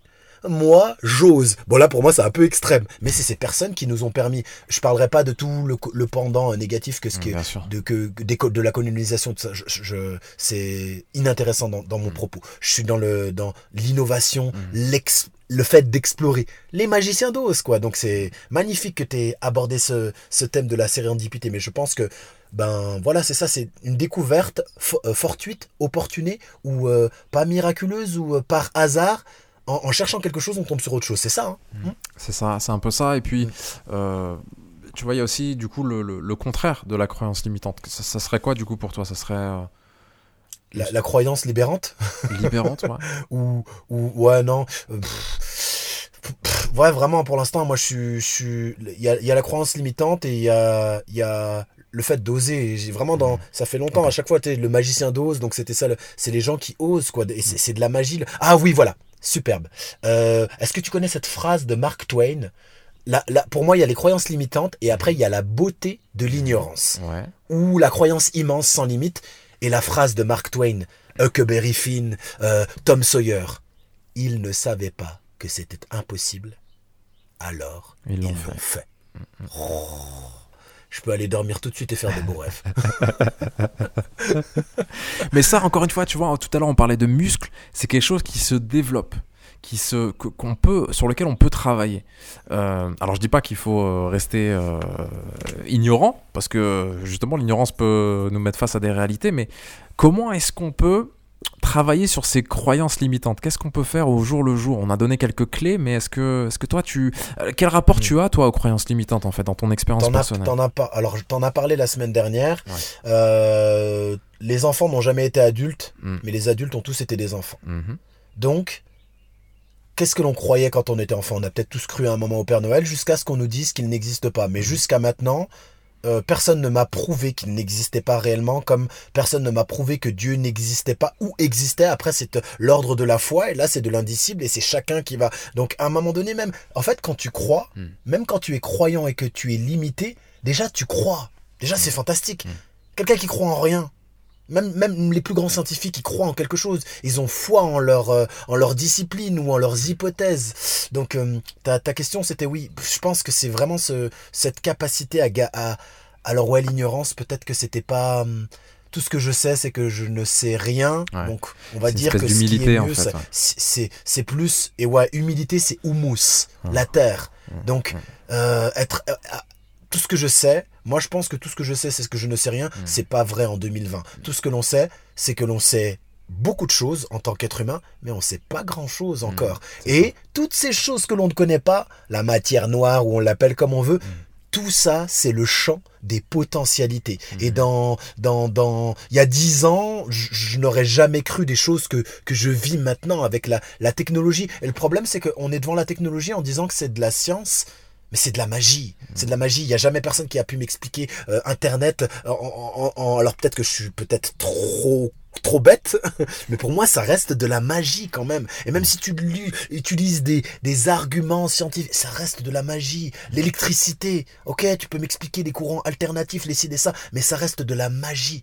Mm, c'est beau. Et s'émerveiller devant ces choses-là, et en les prenant pas juste pour argent comptant, on vole. On peut prendre un avion et aller dans un autre endroit. Il y a 100 ans, ils pouvaient même pas. Mm. C'est fantastique. C'est de la science, mais c'est aussi de la magie. On peut on peut appeler quelqu'un et par des ondes l'entendre, alors qu'avant on parlait de télépathie ou dans les films et tout machin. Ça y est, on y est, on y est, sauf que ça ne ressemble pas à ce que l'on voulait ou ce que l'on croyait quand on nous a.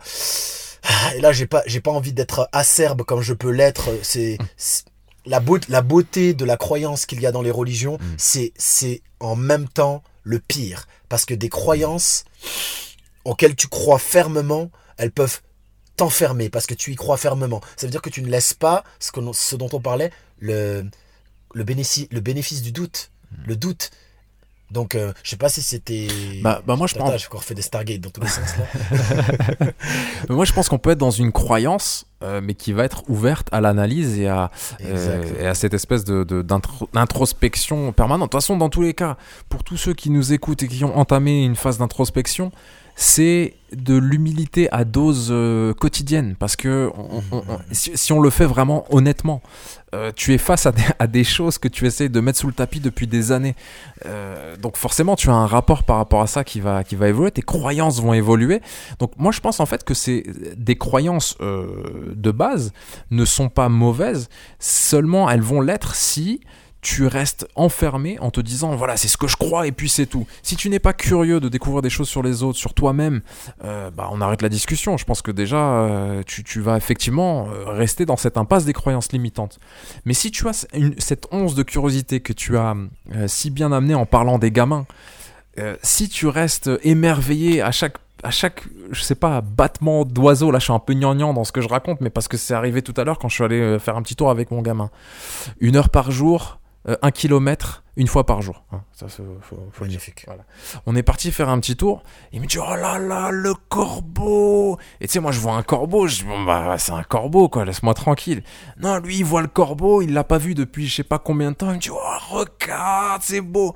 Et eh ben, on a effectivement énormément à apprendre en passant du temps avec, avec ces gamins et en renouant avec le gamin qui est, euh, qui est à l'intérieur de, nous. C'est cette curiosité qui nous pousse à aller poser des questions, à aller chercher des choses c'est fantastique. Moi, je sais que pendant très longtemps, euh, c'est aussi lié à mon environnement euh, de Beauvais qui, qui est peut-être pas très ouvert, tu vois, de base. Mais je. Il y a beau, hein, dans Beauvais. ouais, ouais, bah, il y, a, que dans le mot, hein, sinon c'est pas terrible. Et eh ben, euh, j'étais forcément façonné par, par les personnes que j'avais autour de moi. Et du coup, quand on me disait quelque chose, bah, je, soit déjà, je dis, bon, non, je, ça m'intéresse pas ce que tu es en train de me dire. J'allais pas discuter avec des gens qui avaient des opinions différentes des miennes. Euh, et du coup, ma croyance ne pouvait pas évoluer puisque j'étais pas dans la confrontation. J'étais pas dans euh, confrontation, c'était un peu trop belliqueux, mais j'étais pas dans cette idée de d'échange, tu vois, de d'écouter ce que l'autre a à dire. Et à partir du moment où tu écoutes ce que l'autre a à dire et tu t'écoutes toi-même, je pense. Après, encore une fois, c'est basé sur mon expérience de, de, de, est-ce que ça vaut hein, avec les, les trois, deux, trois bricoles. Je pense que tu peux accéder à cette serrure, tu as cette clé pour ouvrir la serrure et ensuite le travail commence. Tu vois, mais d'être déjà dans cette curiosité, de renouer avec cette curiosité, de d'être dans le, le, la, gratitude. Ce matin, il y a un lever de soleil, je suis en train de travailler et j'ai le soleil qui me vient dans les yeux. T'as deux choix, soit tu dis oh, c'est pas possible, tu vas fermer le volet, ou tu, tu prends cinq minutes, tu dis mais c'est quand même magnifique ce qui est en train de se passer. Je le regarde, je regarde dans cinq minutes, il va changer de position, je vais le voir ailleurs. Tu vois ce que je veux dire, c'est que c'est un, pour moi c'est quelque chose que tu peux travailler au quotidien petite dose et puis euh, augmenter ses doses. Et sans être dans le gnangnan, euh, bisounours, etc. Mais c'est important de, de, nourrir, tout à l'heure tu parlais de nourrir son corps, de nourrir euh, ton intellect, ton corps avec toutes ces choses-là, c'est vraiment capital. C'est vraiment, vraiment super important. Après les bisounours, en tant qu'hyposensible artiste martial, c'est un dessin animé fantastique. Déjà d'une. Ça, c'est la première chose que je voulais réhabiliter. Ensuite, vraiment, ce, que, ce dont tu as parlé, et c'est ma subjectivité, et c'est, c'est mon avis à chaque fois qui revient sur ce concept, tu as parlé, as parlé vraiment du, de, de, de, du surfeur qui surfe sur le courant, ou alors de la personne qui le prend de plein fouet et, et qui coule et qui se noie. Et c'est vraiment je pense que c'est quelque chose à développer, c'est quand quelqu'un vient nous apporter son avis, sa croyance, son expérience, ça ne veut pas, ce n'est pas une soustraction de la mienne, de la nôtre, mm. c'est une addition. Quand on discute, on ajoute. Si on vient soustraire, en fait, le, le, savoir, la connaissance, et c'est le, c'est la vraie étymologie du mot science. Hein. on dit science juste sur ce que l'on sait, hein, c'est ce qu'on a, ce qu'on a expérimenté. Mhm. Donc on vient accroître sa capacité à, à avoir plus de mhm. savoir, plus de connaissances, s'émerveiller plus. Et c'est encore ce truc, bon pour moi, ma, ma faiblesse, et j'estime, quand je dis ma faiblesse, c'est pour pas dire la faiblesse des autres, parce que peut-être qu'ils ne s'y retrouveront pas, mais j'ai l'impression que la grosse faiblesse que l'on pourrait avoir, c'est toujours cette capacité à rester uniquement dans son point de vue et sa subjectivité. Non, si on m'apporte un autre point de vue, je reste amarré à mon point de départ mm. parce que c'est mon origine et je n'ai pas à, effacer ça et je viens juste ajouter ça. Je peux t'assurer que ça peut mettre un gros choc aux personnes qui mm. arrivent la première fois en Inde et qui sont de tradition judéo-chrétio-islamique. Mm. Des divinités dans tous les sens et des, euh, des, des, ils adorent des vaches. J'ai entendu des phrases fantastiques. Oh mais comment ça De l'idolâtre. Mais c'est à un moment donné, moi, mon expérience en Inde, hein, j'ai eu des gens qui ont été plus aimants et à Dixit l'anecdote que j'ai racontée dans le, podcast précédent. Que des gens dans ma propre famille qui euh, sont croyants qui qui, qui s'agenouillent devant mm. tel ou tel dieu ou ci ou ça. Et après une fois j'ai dit à un, un, un, ami ou un membre de ma famille euh, en rigolant euh, donc je pense que la, la discussion elle était sur l'islam ou sur le christianisme et, euh, euh, et j'ai dit, mais de toute façon, les euh, chrétiens et les musulmans sont des polythéistes. Oh Donc t'as soit euh, ou alors je sais plus ce qu'on m'a dit. J'ai dit, mais oui, ils croient au diable et en Dieu. Ah ouais, mais là tu pinailles avec les... Ah, à un moment donné, c'est, tu crois en plusieurs...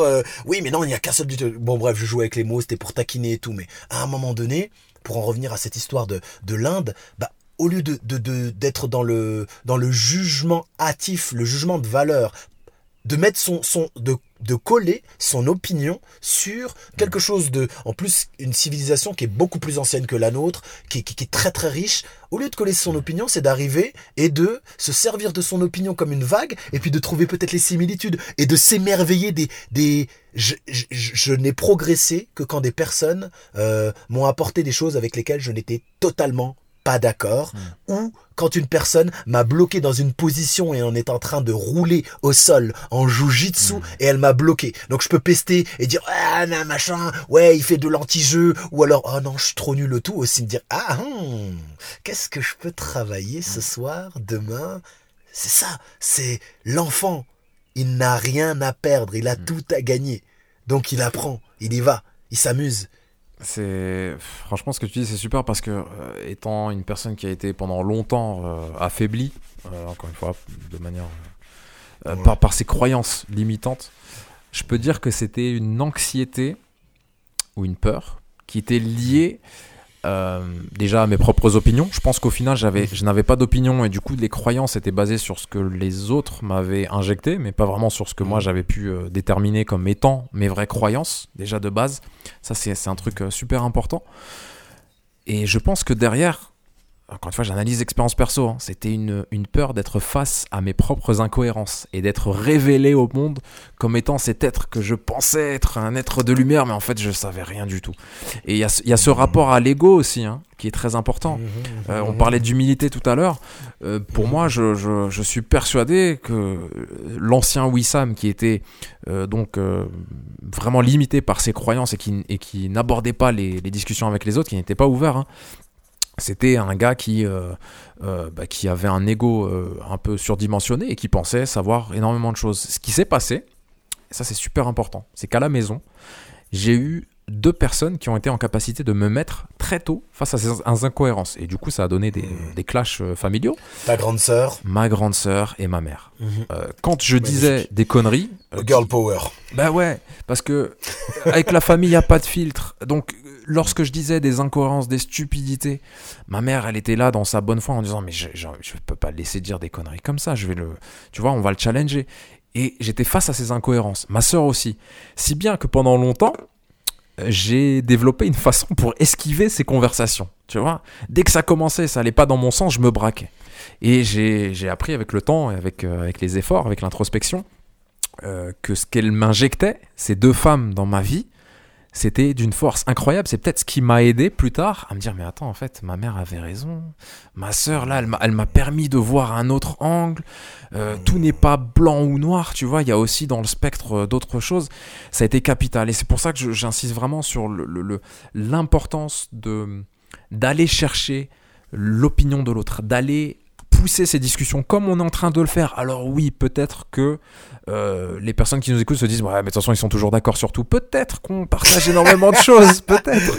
Mais en tout cas, en tout cas, on a, suivant notre prisme, euh, tu vois, suivant notre expérience, et, et peut-être que oui, au final, on se disait, bah non, on va clasher sur pas mal de choses, et en fait, non, on voit les choses de manière différente, mais peut-être que les définitions qu'on a des choses sont différentes, mais au final, on regarde tous le même soleil. Tu vois, c'est un peu, c'est un peu cette idée-là c'est des compléments en fait. Et vraiment après c'est important ce que tu viens de souligner que le que, que l'on s'entende bien. Nous on n'est pas là pour dire que l'on doit renier ses origines et sa tradition. C'est un point de départ euh, dont on, on, peut être fier c'est le mot fier euh, mais ce n'est qu'un point de départ. Parce qu'il y a l'histoire que l'on m'a racontée hmm. et que je continue de me raconter ou l'histoire que je peux commencer à me raconter ou plutôt vivre. Le point de départ, c'est l'élan. Imaginez, mm. on est dans une petite, euh, une petite caisse à savon, on est tout petit, on est des enfants, et tous tout, tout nos potes, nos copains, nos copines, ils nous poussent avec la caisse, à savon qui a pas de moteur hein, pour aller euh, pour pouvoir euh, tu vois tu vois l'image hein, de cette, petite voiture mm. d'enfant ils nous poussent et après c'est c'est c'est le point de départ de notre famille de nos origines de ce que tu veux et tout mais mm. après le volant qui c'est qui l'actionne C'est nous, c'est nous qui allons décider de tourner à gauche? Ah, hop, un petit chemin là-haut. Ah, ah bah un petit, un, petit colibri. Ah, et, et, et c'est là que ça devient intéressant mm. parce que on, on, essaie juste de mettre ça en perspective avec le point de départ que l'on que l'on que l'on t'a donné, qui est quelque chose de magnifique, mm. avec cette sensation euh, d'autoroute et c'est fermé sur les côtés mm. et c'est cloisonné. Et ok, je ne nierai jamais le fait que la, de la prégnance d'une famille ou d'une formation, hein, c'est mhm. la même chose. Discute avec quelqu'un. Euh, je te prends, euh, moi par exemple, qui suis euh, hyposensible, autodidacte, pluridisciplinaire, mhm. je peux t'assurer que j'ai choqué des gens mhm. dans certains, dans certaines disciplines alors qu'ils ont un niveau d'études dans cette discipline, mais vraiment poussé. Oh mais comment t'as pensé à faire ça? Hmm. Bah juste parce que je le savais pas. Donc j'ai hmm. tenté, j'ai fait l'essayiste. Et c'est ça, on en revient encore à et ils ne savaient pas que c'était hmm. impossible. Alors ils l'ont fait. on nous a donné un point de départ qui est magnifique. Mais ensuite, et, et, et, et, là, je vais tout de suite faire un, un grand écart à la Jean-Claude Van Damme pour revenir au point de Hanen qui était vraiment important. Mhm. euh, le, le, la, la, prégnance de la société, de mhm. l'environnement, mhm. de l'influence que l'on peut euh, avoir sur, sur soi. Euh, bon, tout dépend des familles, je vais parler de mon expérience personnelle, elle est relative. Je vais être très spécifique. Je me rappelle de la première fois que j'ai volé un bonbon dans une boulangerie. Je crois que c'était euh, un Kinder Surprise ou quoi que ce soit. J'ai entre, allez, 5 et 7 ans. Ma mère est en train de prendre du pain sur ma gauche. Elle tourne la tête, la boulangère ou le boulanger son tac et dans le laps de temps, tac, très rapide. Prenage du petit Kinder Surprise, métage là où je l'ai. Et je me rappelle, entre 5 et 7 ans, que j'avais pleinement conscience. Alors, euh, je suis pas un être supérieur, hein, j'avais pleinement conscience de ce que j'étais en train de faire. Mhm. J'étais en train de voler donc, euh, est-ce que le vol c'est quelque chose de bien ou de... Dans la situation, je savais pertinemment que c'était quelque chose qui devait être payé, qu'il fallait qu'on ne me voie pas pour que je puisse le prendre et que je puisse en profiter tout seul. Mon postulat est que très tôt, très tôt, on a conscience de sa responsabilité. Je répète encore, on n'est pas dans la culpabilité, de sa responsabilité, c'est-à-dire de cette capacité à avoir un libre arbitre, un libre choix. Ça commence très tôt. Mhm. Et je pense que on peut se cacher très longtemps encore derrière les parents qui veulent ça sur nous. je, vais, je vais prendre une dernière euh, anecdote d'un de mes films préférés qui est un chef-d'œuvre, c'est Mon nom et personne avec mhm. Terence Hill, sans mhm. Bud Spencer. Mhm. il y a une histoire qu'il raconte, ça c'est des, des westerns magnifiques, hein. il dit, euh, un jour un petit moineau tombe d'un arbre, et il tombe euh, sur le sol. Et commence à faire cuit, cuit, cuit, cuit, cuit. Donc, euh, il y a une, euh, une vache qui arrive et qui le regarde et tout, cuit, cuit, cuit, j'ai froid, j'ai froid. Donc, elle lâche une bouse de vache. sur, euh, et, et là, elle se retrouve dans la bouse de vache. Ça sent pas bon, mais au moins, il est au chaud, il continue, cuit, cuit, cuit, cuit, cuit. Puis, il un petit euh, renard qui arrive derrière et qui nettoie le, le, le petit oiseau. Alors, l'oiseau, il se sent à l'aise et il se dit, ah, c'est bon, et qu'il le mange. La morale, c'est euh, ceux qui nous mettent dans la merde, c'est pas forcément pour notre mal, et ceux qui nous en sortent, c'est pas forcément pour notre bien. Tout ça pour dire que, à un moment donné, on, on a l'impression que on est dans une situation que l'on n'aime pas, on est dans la merde, mais ça tient chaud, c'est réconfortant. Et en sortir, on se dit que ça peut être potentiellement un danger. Après, il y a toutes ces histoires de sortir de la zone de confort auxquelles je ne crois Mhm. pas du tout. Sortir de la zone de confort, pour moi, c'est mourir. Et c'est des, c'est des, des choses dans lesquelles je me suis souvent euh, retrouvé. Sortir de la zone de confort, c'est-à-dire de, vouloir faire un grand écart sans faire d'assouplissement préalable, euh, qui dure des mois, voire des années. Donc, je je t'ai pas perdu là dans le... Non, non, du tout. Mais euh, justement, pour rebondir par rapport à cette zone de confort, euh, peut-être ce que tu décris là, c'est une personne qui va être, qui va être dans la radicalité dans la prise de décision et la radicalité dans les actions aussi, peut-être. Peut-être que cette personne. Ouais, euh, ouais, ouais, oui, c'est ça. pour Pour, la sortie de- bah, en fait, je pense que c'est quand on a ras-le-bol, quand en fait, grosso modo, quand tu te retrouves dans une situation qu'elle soit euh, mentale ou physique et que t'en as un ras-le-bol, c'est c'est très difficile parce que c'est comme si on avait une balance, on imagine une ligne droite avec au centre ben le milieu, une espèce d'aiguille et on est carrément d'un côté, un gros poids lourd d'un côté. Et pour passer de l'autre côté, la méthode la plus facile c'est re- rebalancer le poids de l'autre côté et bim on se retrouve. Donc là, on passe d'un côté à l'autre, mais c'est vraiment c'est le chaos, c'est la turbulence. Tant- euh, donc c'est la radicalité comme tu le dis dans autant dans la prise de décision que dans les actions. Allez, je vais faire un jeûne de temps, de trois jours. Je n'ai même pas euh, loupé un repas dans ma vie. Mhm. Ok. Mhm. Donc là, on est vraiment dans et et, et souvent, eh ben, on- je pense que c'est quand même une une une, une un début de porte de sortie, c'est prendre cette décision et d'être radical aussi en action. C'est, on va dire, des fois, c'est peut-être la première solution. Pourquoi? Parce que c'est, alors là, c'est c'est le pédagogue qui parle. C'est beaucoup plus simple de faire une heure et demie d'assouplissement par semaine Mhm. que de faire un quart d'heure, sept jours par semaine. Mhm. Et de garder cette discipline et cette rigueur. Et là, on arrive sur le, tout à l'heure, on parlait d'amour, euh, d'amour, d'amour propre, ce qui est pour moi des signes de soi, l'e- l'estimation euh, quotidienne, donc l'introspection et l'influence que l'extérieur a sur nous, c'est-à-dire nos parents, le, le système, les choses, euh, le chétan, ce que tu veux. Cette influence est de plus en plus minimisée quand Mhm. tu as cette volonté de pouvoir la confiance en soi, c'est pas la confiance euh, que les autres ont en nous, hein. c'est la confiance que j'ai en moi parce que je suis au rendez-vous que je me donne. J'ai dit demain que je me lève à 5h15, si je ne suis pas au rendez-vous, je viens faire un gros coup d'entaille dans ma confiance interne et dans mon estime de soi et je me dis, tu peux même pas te faire confiance. Et là, puisque tu ne peux pas te faire confiance, qu'est-ce qu'il faut faire? Il faut obligatoirement faire confiance aux autres. Après, c'est paradoxal parce que plus tu te fais confiance, c'est mon expérience, plus tu peux faire confiance aux autres parce que tu sais que tu vas pouvoir euh, ré, euh, rééquilibrer potentiellement euh, quelque chose qui pourrait faire qu'il te soit préjudiciable. Si tu as vraiment confiance en toi, et la confiance en soi ne passe pas par le fait de rester juste à méditer, hein. Elle passe par une introspection qui nous pousse aux actions. Et ça, tu en parles, et j'en parle, je crois, tout le temps. Ouais, bah ça, je pense qu'à chaque épisode, peut-être 15 à 20 fois, on vous saoule avec ça, mais c'est parce que c'est. Sénile, c'est la vérité les- du terrain. c'est le le même épisode en boucle, en fait. Ah. en fait, c'était quoi cet épisode? C'était les peurs, c'est ça? Ah non, c'est les. Ah non. c'est- Bah ouais, bah oui, on va vous donner toujours les mêmes, euh, les, mêmes- les mêmes choses parce que déjà, il faut répéter ces choses-là parce qu'elles sont liées à tous les sujets dont on parle. Euh, parce que je crois beaucoup aussi à cette idée de, de voilà, peut-être de dire les choses un peu différemment, mais on est toujours dans, on tourne autour de la même chose. Euh, et, c'est capital de répéter ces choses-là, de vous répéter à chaque fois que vous voyez ce que vous croyez être différent, une croyance limitante. En fait, si on résume, si on, a ces espèces de mots-clés à la fin, vous allez voir que ça va peut-être être les mêmes mots-clés que sur les peurs, les mêmes mots-clés que sur l'hypersensibilité. Tout ça, ça, gravite autour du même, euh, du même centre. Donc c'est important en fait de rappeler ces choses-là. Mais tu as dit un truc super important. Euh, et qui me, pose euh, à réfléchir un petit peu parce que forcément, euh, euh, dans l'intro, tu, nous parles un petit peu de ta carrière.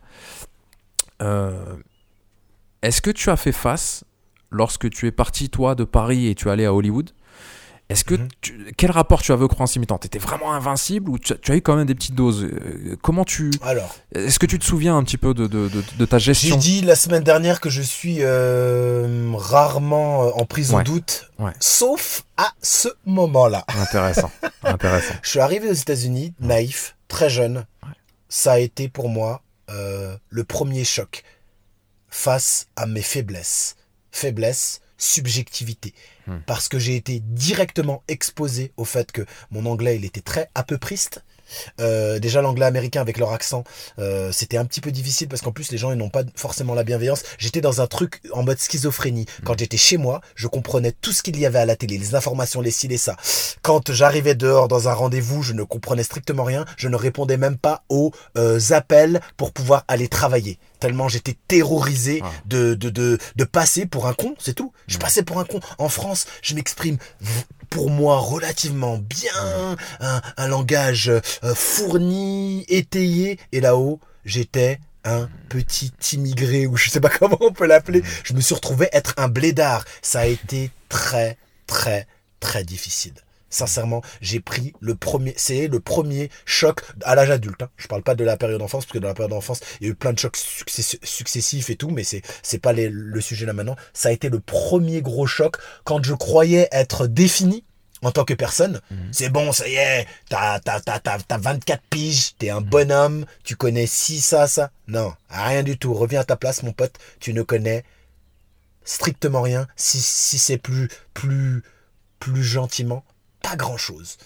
Et ça a été vraiment ce, ce premier truc, c'était la langue. Oh, j'ai eu énormément, et pourtant j'ai eu mon appart, au bout d'un moment j'ai eu une voiture, mais c'était la langue et j'étais terrorisé d'arriver dans des rendez-vous et au bout d'un moment j'étais tellement, tellement gêné par ça que ça me faisait des parasites qui fait que si même la personne elle me parlait et, et je la comprenais, je crois que je la comprenais pas. Et ensuite, je me suis rendu compte que je ne, que je ne comprenais que les personnes qui euh, me semblaient être bienveillantes. Hmm. Ce qui est euh, objectif et aussi subjectif. Mais dès qu'une personne elle était euh, dans l'écoute avec moi et qu'elle parlait plus posément, mais je partais dans mes, des, des, des, des métaphores et des digressions que l'on commence à connaître chez moi, fantastiques, euh, dans, dans des discussions de une heure, deux heures et tout. Mais dès qu'il y avait quelqu'un qui arrivait euh, en se disant, mais attends, comment se fait? Il me le disait pas, mais grosso modo, euh, euh, je commençais à lancer une phrase en anglais et la tête, la personne faisait une tête qui disait, ah, c'est quoi ce, ce blédard, il parle pas très bien et tout. Mon ego, il était fortement ébréché et pour ne pas être euh, encore plus euh, touché, bah je répondais plus au téléphone. T'imagines le délire? Dans lequel je suis rentré C'est fou. Donc plus de travail, plus rien, juste parce que je voulais pas être, euh, j'étais pas du tout dans cette antifragilité que, ok, expose-toi. Donc ça c'est la première étape. Hein. Mm. Comme je le dis souvent, avec cette euh, ce passage que je suis en train de raconter, j'ai la chance ou le courage quand même de ne pas. J'ai fait euh, quatre mois horribles. Et au bout d'un moment, j'ai dit, vas-y, c'est quoi, j'abandonne, je rentre en France et tout, Mhm. machin, nan, nan. Et qu'est-ce qui a fait que Euh, justement parce que là cette période que tu as passée à ne pas répondre au téléphone et que c'est- ça forcément ça t'a fermé des portes, on pourrait le voir comme ça. Totalement. Et comment Euh, je, je vais, je vais rentrer dans les détails. J'avais Ouais. rendez-vous avec euh, les producteurs de Matrix. D'accord. Un, un- mec que je connaissais m'avait euh, obtenu. C'est beaucoup plus facile aux États-Unis. Hein. C'est pas euh, la vieille France où on te snob et euh, c'est bon. euh, ils ont fait euh, deux trois petits films de de branlette cucu. euh, ils croient qu'ils sont sur la stratosphère. Là-haut, qu'on le veuille ou non, avec tout ce que je tout ce qui m'aborde et, et que je n'adhère pas par rapport au système américain, Mhm. ils laissent la chance. Les opportunités sont là. Et Mhm. quand tu arrives avec une potentialité, euh, on t'écoute. Contrairement à ce que j'ai dit, on t'écoute quand même. Mhm. Donc, tu, alors, tu, Donc- tu as eu ce rendez-vous, tu arrives dans, dans le bureau, j'imagine. Non, j'ai pas été au rendez-vous. J'ai pas été au rendez-vous. pas, pas allé, d'accord. Mm, Ok. mais, mais du coup, bah, alors ce qui est intéressant, c'est euh, est-ce que tu vis ça toi comme un. Comment tu le vis en fait, ce, ce- cette- le fait de ne pas y être allé à ce rendez-vous? C'est un, Bah, je le vis comme euh, dans les plus beaux films que tu vois, c'est qu'au début on te montre l'échec et maintenant je vais te raconter la deuxième partie. Ouais. Je rentre en France, euh, la queue entre les jambes comme on le dit et tout. Au bout de quelques, quel- j'ai- je devais faire un an, j'ai même pas fait un an.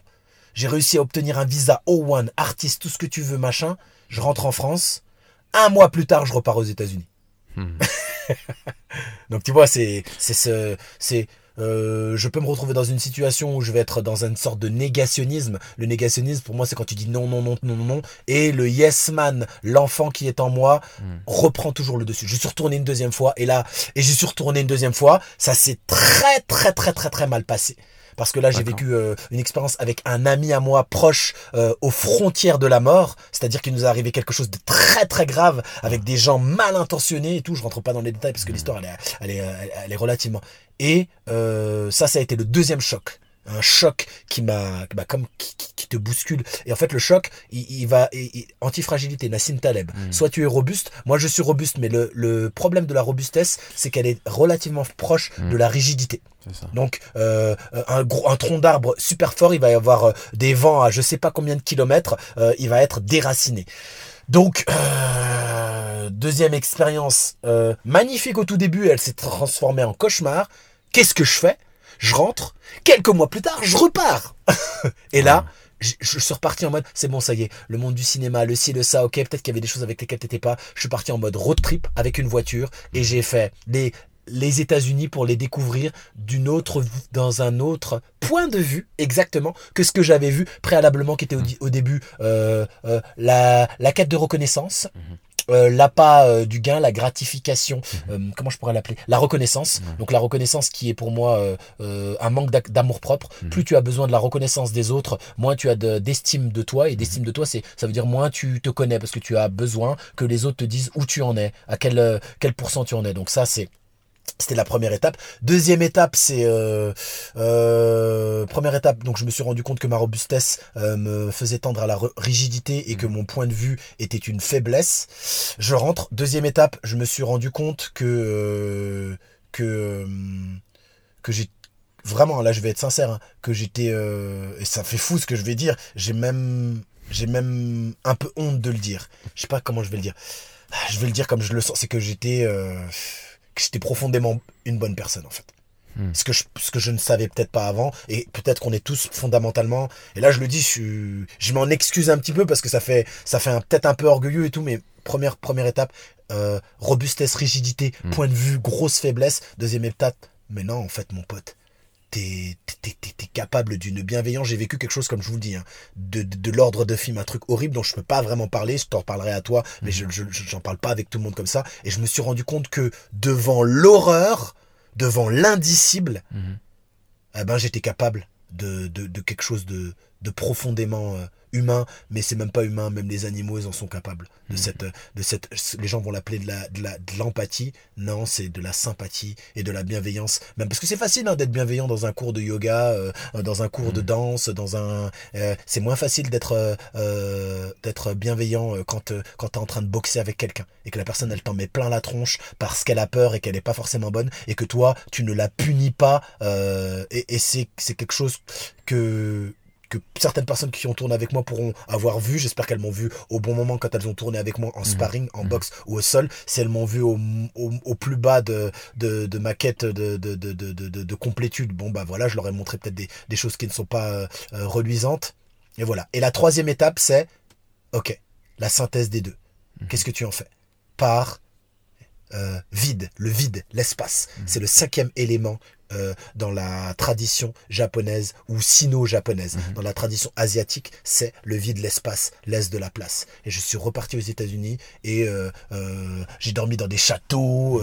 j'ai été invité par des, des, des, des, des, gens qui on peut y accorder des célébrités à, à, à, à- à passer des moments de leur vie avec eux.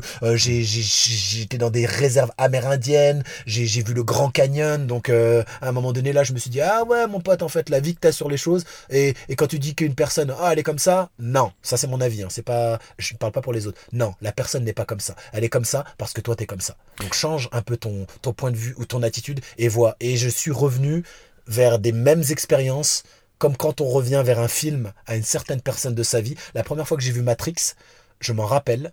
Euh, J'habitais à Lyon, je suis de Vénissieux, des Minguettes, donc euh, une banlieue euh, qui était euh, dans les débuts des années 2000, fin des années 90. euh, tout le monde en parlait dans les médias parce que c'était une ban- la- euh, on n'appelle pas banlieue, nous on dit quartier. Il faut remettre en, en- en perspective banlieue. J'ai entendu ça à part. C'est un quartier euh, qui pour les gens craint. Donc on était parti à la Pardieu avec Cyril Jean-Charles, un ami de l'époque, euh, pour regarder Matrix. Euh, ben on était euh, à- à- au début d'adolescence. On va voir le film. Je n'y comprends strictement rien en plus. Il y a plus de métro parce que c'était le film qui finissait tard. J'étais dans le dans dans l'anticipation de louper mon métro. Donc ensuite après on a euh, dû galérer pour rentrer à pied. C'est assez loin. On a fait un taxi basket. Donc si tu prends un taxi puis après tu cours et tout. Pour moi ce film il était lié par rapport à mon émotivité à tous ces moments-là. La deuxième fois que je l'ai vu, je suis resté comme ça, comme comme bouche bée. Je dis oh, c'est béatitude. Donc euh, j'espère que ça a un sens euh, dans comme je le dis, hein, il n'y a pas de préparation. Donc euh, pour les personnes qui m'écoutent, hein, je suis un freestyler. Je- donc euh, voilà, hein, c'est du freestyle. je balance comme euh, en essayant de garder certaines structures. Euh, à, à l'avenir, je prendrai aussi peut-être des notes pour mettre des points, mais euh, je, on- je vais m'améliorer dans la façon de, de mettre les choses en place et tout, mais je ne veux pas perdre cette, cette capacité à être dans le freestyle. Il faut juste que je la maîtrise, mais je pense que c'est important parce qu'il y a de la de de la spontanéité peut-être. Ouais, puis après, je pense c'est, euh, c'est l'utilité d'avoir euh, deux personnes sur le podcast et que c'est peut-être aussi un peu mon rôle de, je vois, de ramener de, de, de trucs. Euh, Peut-être que moi, je suis peut-être un peu plus, un peu plus dans le terre à terre. Toi, c'était Anan qui nous disait ça. Toi, tu es plus dans le feu. Moi, je suis plus euh, la terre. Alors, alors je vais Donc, répondre à ça. dis-moi, dis-moi. elle s'est trompée. Elle s'est trompée. Alors c'est ce que je pense par rapport à mon introspection. Ouais. Je suis feu et terre. Feu et Parce que quand on écoute mes propos, Mhm. c'est tout feu tout flamme, Mhm.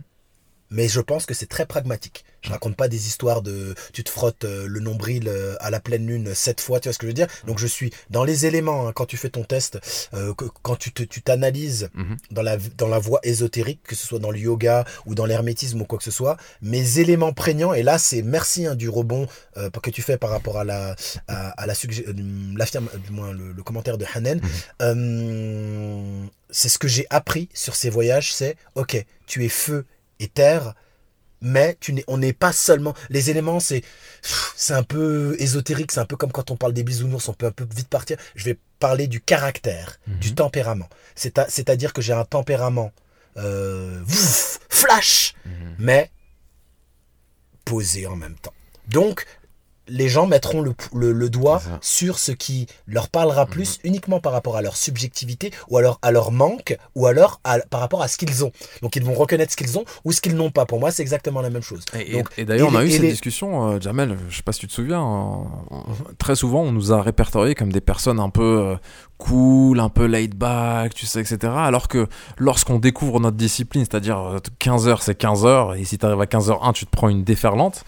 Euh, on- euh, bah, tu, tu te souviens, toi tu as eu des réflexions, moi j'en ai eu beaucoup aussi. Il y a cette, euh, ce côté feu, oui, peut-être dans la, dans la forme, Mhm. mais dans le fond, te connaissant un petit peu, effectivement, Mhm. euh, je peux le dire, je, je pense que tu es quelqu'un de très pragmatique qui, euh, Mhm, qui, mhm. qui lance un truc, le fait, teste, voit si ça fonctionne, sinon il passe à autre chose, Mhm. et ainsi de suite. Donc, ouais, ouais, je pense que effectivement tu te définis bien, mais c'était important de, Mhm. de parler de ça. mais c'est normal, après, il y a des, des, des, Mais oui. des, des caractéristiques qui Bien vont sûr. sortir et c'est ça tout le jeu d'arriver à utiliser ces caractéristiques à bon escient Mhm. et alors après ce qu'il se passe c'est que Ok, on a parlé du feu et de la Mhm. terre. Donc cette capacité à être dans la propagation, il y a toujours les polarités positives et négatives. hein. Le feu euh, à outrance brûle Mhm. et, et, et, et, et, ben, il y a un, un, feu de forêt ou euh, Mhm. comment on appelle ça quand il y a un grand brasier, bref. Et euh, la terre, bah, ça peut être aussi euh, la capacité à rester un peu tou- toujours sur place. Et donc on parle de cette partie de l'iceberg. À la base, je voulais devenir dessinateur Mhm. euh, et, et- et scénariste quelque part. Ça, pour moi, c'est la partie air. La partie air, aérienne, poésie. Et c'est ce qui me définit le plus pour moi, mais c'est ce que je n'ai jamais mis en avant sciemment devant les personnes. Mon cousin, Karim Hashmi, Kaza, à chaque fois qu'une personne, euh, on, a, on, a, on a dans les 15-16 ans, il à chaque fois, il- on entendait, à- à- quand on m'entendait parler, je disais à peu près la même chose, mais en moins, euh, moins mise en forme. Les gens ils me disaient, oh, mais de toute façon, toi, t'es, t'es un mécréant, t'es, t'es pas croyant et tout, parce que j'avais une critique acerbe de la religion et peut-être de- du concept de Dieu. Et mon cousin disait, je me rappelle, hein, Karim, petite dédicace, euh, je pense que Jamel est la personne la plus croyante que je connais. Mhm. Mais parce que lui, il me connaît, parce qu'on a vécu réellement. Mais les personnes de l'extérieur vont dire oui, euh, bon voilà. Donc euh, nos jugements nous jugent beaucoup plus que nous jugeons les choses. Mhm. Ça, c'est quelque chose que j'ai appris par rapport à moi aux États-Unis, et c'est quelque chose que je partagerai. Et là, c'est celui qui dit, il y est. c'est pas ça On disait pas ça quand on est... Ouais, c'est celui ça. qui dit qui est. Moi, je Et le dis toujours. dis, oh hein, je mince, comment c'est vrai Comment c'est vrai Donc je te laisse quand même euh, intervenir, que Ouais, je pense parce que t'as que- des choses à dire. Il y, a un- il y a un truc intéressant par rapport, sur- enfin, surtout à ta, à ta période euh, des USA, des, des USA, des, des États-Unis. USA Ouais, c'est- c'est-à-dire que donc tu- y es retourné trois fois en fait, par trois fois. On est bien Mhm. d'accord. hein. Mhm. Est-ce que tu penses pas du coup que c'est un peu le lot des personnes euh, et, et ça on en a pas parlé donc là je vais découvrir un peu des personnes qui réussissent plus ou moins tout ce qu'elles entreprennent à un moment donné. Euh, euh, elles ont besoin peut-être de ce retour à la réalité, tu vois, cette espèce de claque, l'ego qui prend une claque, cette humilité, ça a commencé par la, la- la langue euh, qui t'a mis face à ce que tu appelles tes faiblesses et de manière subjective. Est-ce que, est-ce que tu, enfin, forcément, tu es sorti grandi de ces, de ces épreuves? Euh, Qu'est-ce que t'en as tiré justement de, ces, de, de, de ce qui s'est passé là-bas de, de... Je vais, avoir- je vais avoir du mal à... Parce que là, tu m'as laissé un boulevard ouvert. Je vais juste te dire une chose et puis après, je vais te demander si tu peux préciser un peu plus ta question Ouais, pour je que tu sois préciserai. beaucoup plus centré. Euh, une, une des choses... Et là, ce que je vais dire, c'est, j'adore un petit peu faire le mec polémique hein, quand je dis, Mhm. euh, le- quand je parle de, de, comment on appelle, d'égoïsme et de, et d'opportunisme. Euh, la timidité, la peur de s'exprimer en public et la peur euh, de se lancer dans les projets est un orgueil démesuré. Mhm. Tu, tu- tu vois mon point de vue Ah mais à, de- à C'est un 2000% orgueil hein. démesuré. Mais c'est plus facile parce qu'on joue les timides, on joue. Et je suis désolé les personnes qui vont m'entendre. Ok, ça paraît pour être un jugement, mais mais les jugements, euh, euh, ne, je, juge- je me juge beaucoup plus moi-même que que que que que, que, vous ou, ou toi ou quoi que ce soit. Donc que on prend des choses pour qu'elles ne ce qu'elles ne sont pas. Donc comme tu l'as dit, effectivement, je suis un essayiste. Je suis un explorateur et c'est cette capacité à, à avoir, je vais reprendre le, le cas de euh, Mohamed Ali slash Conor McGregor. Mhm. Mohamed Ali, petite dédicace à, à toi, déjà qui en est fan, et aussi à notre ami en commun, Shaoki Barna, Mhm. euh, qui, euh, à chaque fois, j'ai souvent été dans des, débats- des débats avec lui, parce que j'adore euh, titiller, mais aussi, il y, a- y y plein de choses qui me plaisaient pas chez Mohamed Ali, Mhm. mais je, je lui reconnais le fait que pour être un champion, Mhm. il faut une grosse dose d'humilité. Parce que le champion, l'athlète, l'artiste accepte de s'exposer. Et quand tu t'exposes, tu exposes autant tes forces que tes faiblesses. La personne qui ne s'expose jamais ne fait que s'affaiblir et se fragiliser de plus en plus. Je, je ne veux pas parler, je ne veux pas dire ce que j'ai à dire, Mhm. je n'ose pas faire ceci, je ne veux pas aller là. C'est, on en revient à ce concept de l'enfant bulle, ok, t'es protégé, il y a aucun souci, mais euh, ça n'ira jamais quelque part. Donc, les personnes les plus orgueilleuses que j'ai que j'ai cru rencontrer, et je parle euh, ou que j'ai vu, euh, Mohamed Ali, Bruce Lee et Conor McGregor. Quand tu, quand, tu- quand tu pousses Conor McGregor, euh, artiste martial euh, mixte de, nos- de, nos- de notre génération à l'heure actuelle, année 2020, euh, Mohamed Ali, euh, boxeur des années, on va dire, les années fastes, c'est 60-70, Ouais. et c'est exactement la même époque que Bruce Lee, parce que Bruce Lee était fan de Mohamed Ali. Je pense que l'inverse était aussi. Pour la petite histoire, il regardait, euh, Bruce Lee regardait, je crois, comme Mohamed Ali est gaucher, si je me trompe pas, Mhm. il regardait les matchs de Mohamed Ali dans une glace. Parce que lui était, était droitier pour pouvoir magnifique. Frère, ça me fait des, des, des, des- de la chair de poule là. Donc euh, toutes ces personnes regardent Bruce Lee quand il, s'exprime. Euh, que- Quelqu'un qui le connaît pas au premier abord, elle va dire oh là là quel orgueil. Non non non non non non non. Pour te connaître toi-même, pour aller pour aller dans ta part d'ombre qui n'est pas ta part mauvaise, dans ta part de, de- de choses que tu penses qu'elles ne qu'elles ne qu'elles n'existent même pas. Tous ces tous ces angles de vue qui sont en toi ça demande de l'houmous, ça demande de la terre, ça demande à, à se mettre à genoux devant, devant la toute-puissance de la Providence. Ce détachement par rapport à ce que les autres pensent de toi. Quelle puissance, franchement, quand tu, quand tu arrives à atteindre ça, euh, cette espèce de mise à nu et, euh, et tu t'en fous, tu vois, tu continues à marcher. C'est. euh, Alors, moi, je peux peut-être Ça- te parler de. Dis-moi, oui, dis-moi, jamais. Ouais, non, non, non, non, je dis juste, ça veut pas dire qu'on doit péter et, et faire caca devant Non, tout le monde bah à tout non, bout de champ et tout. hein, non, on est- on n'est pas en train de dire ça. Vas-y, poursuis, Euh, poursuis, oui, ça. Moi, encore une fois, dans, dans mon expérience, euh, ça s'est déroulé lorsque mon premier documentaire court, We Are Dublin, euh, sur lequel j'avais travaillé. euh, magnifique, voilà. Je n'irai pas jusque-là. Je pense qu'il va bientôt passer en lien secret, invisible. Non, je déconne. Je, Mais, je euh, remets toujours les choses en perspective, oui. les moyens que tu avais, l'expérience que tu avais à ce moment-là. Premier Donc, documentaire, premier, premier projet, premier vrai projet. Le celui d'avant qu'on avait fait, c'était un petit, un petit court métrage avec des amis, donc je ne savais même pas ce que je faisais, voilà, pour être vraiment franc. Et, euh, et je dis ça en rigolant parce que j'en suis très fier d'ailleurs de ce, de ce documentaire. Euh, ce qui se passe, c'est que ce doc, je le fais. Je fais face à énormément de choses, du doute. euh, bref, c'était très complexe. J'avais à l'époque un, boulot euh, normal, un 9 to 5, comme disent les Américains. Et j'allais abandonner. J'ai un ami qui me dit Mais non, tu peux pas abandonner, il faut continuer. Là, je me dis Attends, mais il a raison, lui, il faut que je le finisse ce truc. Je finis, j'ai un 20 minutes. C'est énorme, un 20 minutes pour un premier projet, hein, quand il faut gérer le son, l'image, le montage, bref. Très complexe. Et je me dis, donc là, j'ai terminé. Je me dis, j'ai deux choix. Soit je le mets directement sur YouTube et personne va le voir, ou bien je pousse un petit peu. Maintenant, je célèbre cette petite victoire et je me dis, j'ai envie de l'envoyer à un festival. Et ben, c'est parti. Je trouve un truc sur Dublin, un petit festival, et il demandait un, un, euh, un fichier qui fait moins de 15 minutes. Moi, j'avais 20 minutes. J'avais passé plus de 6 mois à travailler dessus. Je dis, qu'est-ce que je fais? Oh non, laisse tomber. Il faut encore, faut que je repasse encore 3 semaines, jour et nuit dessus, machin truc. Je lui dis, tu sais quoi, fais-le. S'il est accepté, tant mieux. Après, sinon, s'il n'est pas accepté, on verra bien. C'est important ce que je te raconte parce que cette petite victoire Ah, là non, de non, terminer, là, je, je suis, Elle est- je elle suis accroché, à, pendu à tes lèvres. elle est capitale. Cette petite victoire que j'ai célébrée, elle va, elle va m'amener ailleurs. Je, je- j'y viens tout de suite. Donc je me, je, je- je me bats avec le truc, je- j'enlève une partie, euh, bref. Le fichier est prêt. Je dois le transférer à la personne. À l'époque, j'avais un internet catastrophique à la maison. Le truc me met, il faut euh, 28 heures pour transférer. Il me restait 15 heures avant la clôture pour l'envoi. Là, je suis en face, je me dis, écoute, à un moment donné, il y a des signes, il y a des choses qui doivent se... Tu vois, il faut écouter à un moment donné. Je dis, non, c'est pas possible, j'ai pas fait tout ça pour abandonner à ce moment-là. J'envoie un message à la, à la, personne euh, qui, s'occupait de, de, tout ça. Je lui dis, écoute, mon internet est catastrophique. Est-ce que je peux venir? Je t'amène une clé et tu auras ce, ce- le documentaire. Elle me dit, ok. On se donne rendez-vous, je lui donne la clé.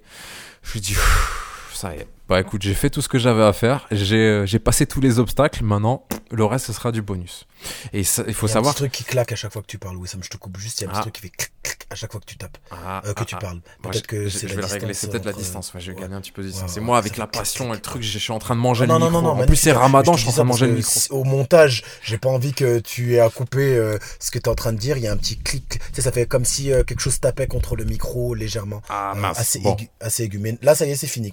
J'espère que c'est audible. Je crois que c'est parce que j'étais en train de, bouger sur ma chaise et bon bref, j'espère que ça sera audible et que ça sera pas trop dégueulasse et que vous m'en voudrez pas. Ça continue, ça continue. Éloigne-toi un tout petit peu de ton micro, peut-être, légèrement. C'est mieux? Oui, c'est bon. Ok. Alors, ce qui se passe, c'est que je lui donne le fichier. Bam, c'est fait. Qu'est-ce qu'il me reste à faire? Bah, Juste à attendre et puis à rien espérer en fait. Il faut savoir qu'elle a reçu une centaine de documentaires, de courts-métrages, de petites vidéos. Et euh, quelques jours plus tard, elle me recontacte, elle me dit Ouais, t'as été sélectionné dans les 15 euh, petits euh, voilà, euh, projets qu'on a sélectionnés. Ok, super, c'est cool. Elle me dit On va le diffuser devant plus de 200 personnes dans, un, dans une des plus grosses universités de Dublin. Là, je commence à flipper, mais vraiment. Euh, je me dis, attends, attends, attends, attends. En plus, elle me donne la liste des personnes qui ont été présélectionnées. hein. Il y avait des euh, réalisateurs assez connus en Irlande, il y avait des projets internationaux qui avaient gagné des prix et tout. Je commence à avoir une boule d'anxiété qui monte. Je dis, mais c'est pas que je vais être ridicule avec mon petit truc là de 20 minutes bricolé à la MacGyver. Je vais me taper la honte devant tout le, tout le panel de, de- de- de- des productions euh, irlandaises que j'essayais d'atteindre à un moment donné aussi, tu vois. C'était pour me montrer. Je me dis, mais qu'est-ce que tu es en train de faire? J'ai préparé un email, Jamel, en disant à la nana, j'étais en train de me trouver des excuses. Ouais, en fait, je pourrais pas être là le jour du truc, machin. Je l'ai jamais envoyé cet email. Parce que je me suis dit, mais attends, tu vas passer toute ta vie à te cacher, euh, à te trouver des excuses. T'as fait ton truc, t'es allé jusque-là. Qu'est-ce qui va te, qu'est-ce qui va se passer? Au pire, les gens vont rigoler, se moquer. Et alors? On s'en fout. Ils oublieront dans une semaine qui tu es, dans une heure qui tu es. Du coup, j'ai pas envoyé cet email. Arrive le jour de la, du grand screening, donc de cette diffusion. Et euh, les projets passent les uns après les autres. Ils avaient fait ça dans un ordre pour, euh, tu vois, pas, apporter forcément un rythme, des trucs un peu marrants, un peu plus profonds, etc. Et le mien arrive, parce que c'est un mélange, des trucs assez marrants dedans, et puis des trucs assez profonds. Il arrive un petit peu au milieu. Et vient les premières notes de ce documentaire court. Ça commençait par une petite musique avec des crédits et tout. Le cœur, le cœur qui bat à 1000 à l'heure. Mais je te dis d'une force assez incroyable. Je me dis, mais qu'est-ce que je suis en train de faire? J'ai eu l'impression d'être sur scène devant plus de 250 personnes, 200, 250, tout nu. Mais vraiment, quand je dis tout nu, c'était tout nu. Parce que. L'empereur. Encore l'empereur, tu vois, il a un masque. Là, moi, j'étais tout nu en train d'essayer de me cacher, de trouver une porte de sortie. Lui, l'empereur, il est là. Il, tu vois, il bouge pas. Qu'est-ce qui se passe 20 minutes après? J'ai entendu des gens rigoler, je regardais un petit peu autour de moi et j'ai vu certaines personnes, je vais pas dire pleurer, mais qui avaient, tu vois, qui bougeaient la tête, qui acquiesçaient ou qui, qui se tenaient un peu le. J'ai vu des personnes réagir euh, d'une manière que jamais je n'aurais pu imaginer par rapport à ce que j'avais créé. Ce truc-là a été créé dans mon salon sur un ordinateur complètement fracassé. J'ai failli abandonner. Je me suis dit, mais je suis en train de faire n'importe quoi. Je me retourne et je vois des gens qui réagissent, qui sourient, qui rigolent. Je me suis dit, mais en fait, tu t'es construit tout un truc par rapport à ça. La façon dont les personnes vont euh, accueillir ce que tu es en train de faire, elle est magnifique. Ça a changé ma vie en fait. Euh, d'être là dans cette salle et je suis content d'y être allé, non pas parce que, parce que j'y suis allé et que j'étais là et que j'ai nourri mon ego, non. C'est parce que c'est ce jour-là où j'ai réalisé que ce que tu peux faire peut avoir un impact sur les gens, euh, de manière positive ou négative. Hein. Mais quel sentiment incroyable de d'être nu comme ça devant les gens, quelle euh, claque d'humilité en fait, de te mettre, de montrer tes vulnérabilités, de montrer quelque chose que tu as fait, c'est une épreuve incroyable. Et je vais terminer là-dessus parce que c'est la cerise sur le gâteau. Moi qui pensais rentrer ce soir-là chez moi et manger un petit kebab, parce qu'il faut pas oublier que j'étais dans ma progression des 125 kilos, je mangeais mal. à la fin, elle donne les prix, parce qu'il y avait des prix à gagner. Donc il y a les prix, il y avait des, euh, diffusions en télé, euh, des prix assez, assez intéressants. Et moi, forcément, j'ai petit espoir. Je me suis dit, ouais, il y a un petit truc et tout. Je dis, bon, vas-y, laisse tomber, tu vas rentrer à la maison. Et en fait, elle appelle le prix du public. Et elle dit, prix du public, We Are Dublin. Et là, je me dis, mais c'est d'une puissance le truc. Tu pars d'une opinion, d'une croyance négative que tu as par rapport à oh, applaudissements, Je m'applaudis, je m'applaudis. Je sais que vous aussi, vous êtes en train de faire le ménage et vous êtes en train d'applaudir peut-être. J'espère. Applaudissez, s'il vous plaît. Mais ah là, je l'ai vécu là, je l'ai vécu. Le sentiment incroyable parce que tu tu pars en te disant, je vais pas gagner. J'y vais sans vraiment y croire je sais pas vraiment pourquoi je le fais. Mais en fait, en étant dans l'action et, en passant toutes ces petites épreuves là, je, je peux t'assurer, hein, j'étais là-bas en pensant, il va rien se passer, je vais être ridicule. Je ressors de là-bas en étant persuadé que c'est ce que je veux faire pour le reste de ma vie, en ayant vu l'impact que, que, ça pouvait avoir, que les histoires peuvent avoir sur les gens. Et en plus, je repars avec ce qui est pour moi peut-être le plus beau prix qu'on peut attribuer, c'est le prix du public, le prix du jury, pardon, euh, qui est cette espèce de prix spécial qu'on donne parce que ça a touché de manière différente. Incroyable, une sensation incroyable. Et c'est à ce moment-là que je me suis dit, mais en fait, euh, tu peux avoir des croyances limitantes, tu peux avoir des peurs, tu peux... Mais au final, regarde ce que peut t'apporter l'action de te lancer, de te jeter à l'eau. Regarde cette sensation. Garde-la en tête parce que c'est ça, à chaque fois que tu auras du doute, des croyances qui vont te pousser à abandonner, rappelle-toi cette sensation parce que c'est elle qui va te guider et te pousser à faire et à refaire et à continuer à apprendre et à être curieux. Et ça, j'espère que n'importe quelle personne qui va écouter ça aura son moment de We Are Dublin, aura ce, ce, cette espèce de d'échec, euh, on va dire, attendu, de la part de la personne qui en fait est une victoire incroyable sur toutes ces choses négatives qui avaient nourri toute cette, cette progression jusqu'à cette, cette montée euh, dans la montagne, tu vois. Et j'espère vraiment, vraiment que vous allez, à partir de ce qu'on dit, passer à l'action parce que euh, on vous parle de notre expérience, on vous parle de choses des fois très sensibles, très personnelles c'est capital de passer à l'action. Passer à l'action, n'abandonnez pas. Vous allez regretter quand vous allez arriver à 80 ans en vous disant mais finalement, on s'en fout de ce que les autres pensent. Tu vois, il y a un livre qui s'appelle The Top 5 Regrets of the Dying et je t'en parle, je crois que j'en ai déjà parlé. Non. Euh, pff, ce livre, c'est très cliché, mais pour moi, il a vraiment changé ma vie. L'un des plus gros regrets, euh, c'est j'aurais aimé vivre la vie à ma façon et pas suivant ce que les autres voulaient de moi. Euh, Mieux vaut des regrets que des remords. oh, Alors après, peut-être que je me trompe. Hein. C'est euh, une phrase que j'ai écrite il y, a, il y a quelques... J'étais ado. Hein. Pour moi, les remords, c'est « Ah mince, j'aurais pas dû faire ça ». Et les regrets « Ah, j'aurais pu faire ». Et, là, et dans le « Ah, j'aurais pu faire », tu as les abysses du vide de toutes les potentialités de ce que tu aurais pu être. Mieux vaut des regrets que des remords. Mais monsieur Wissam Cherfi, vous êtes un magicien d'ose. Un MacGyver. que vous allez recevoir, Merci. un magicien d'ose. Parce que vous êtes, tu vois, tu, tu, tu, tu, tu as osé.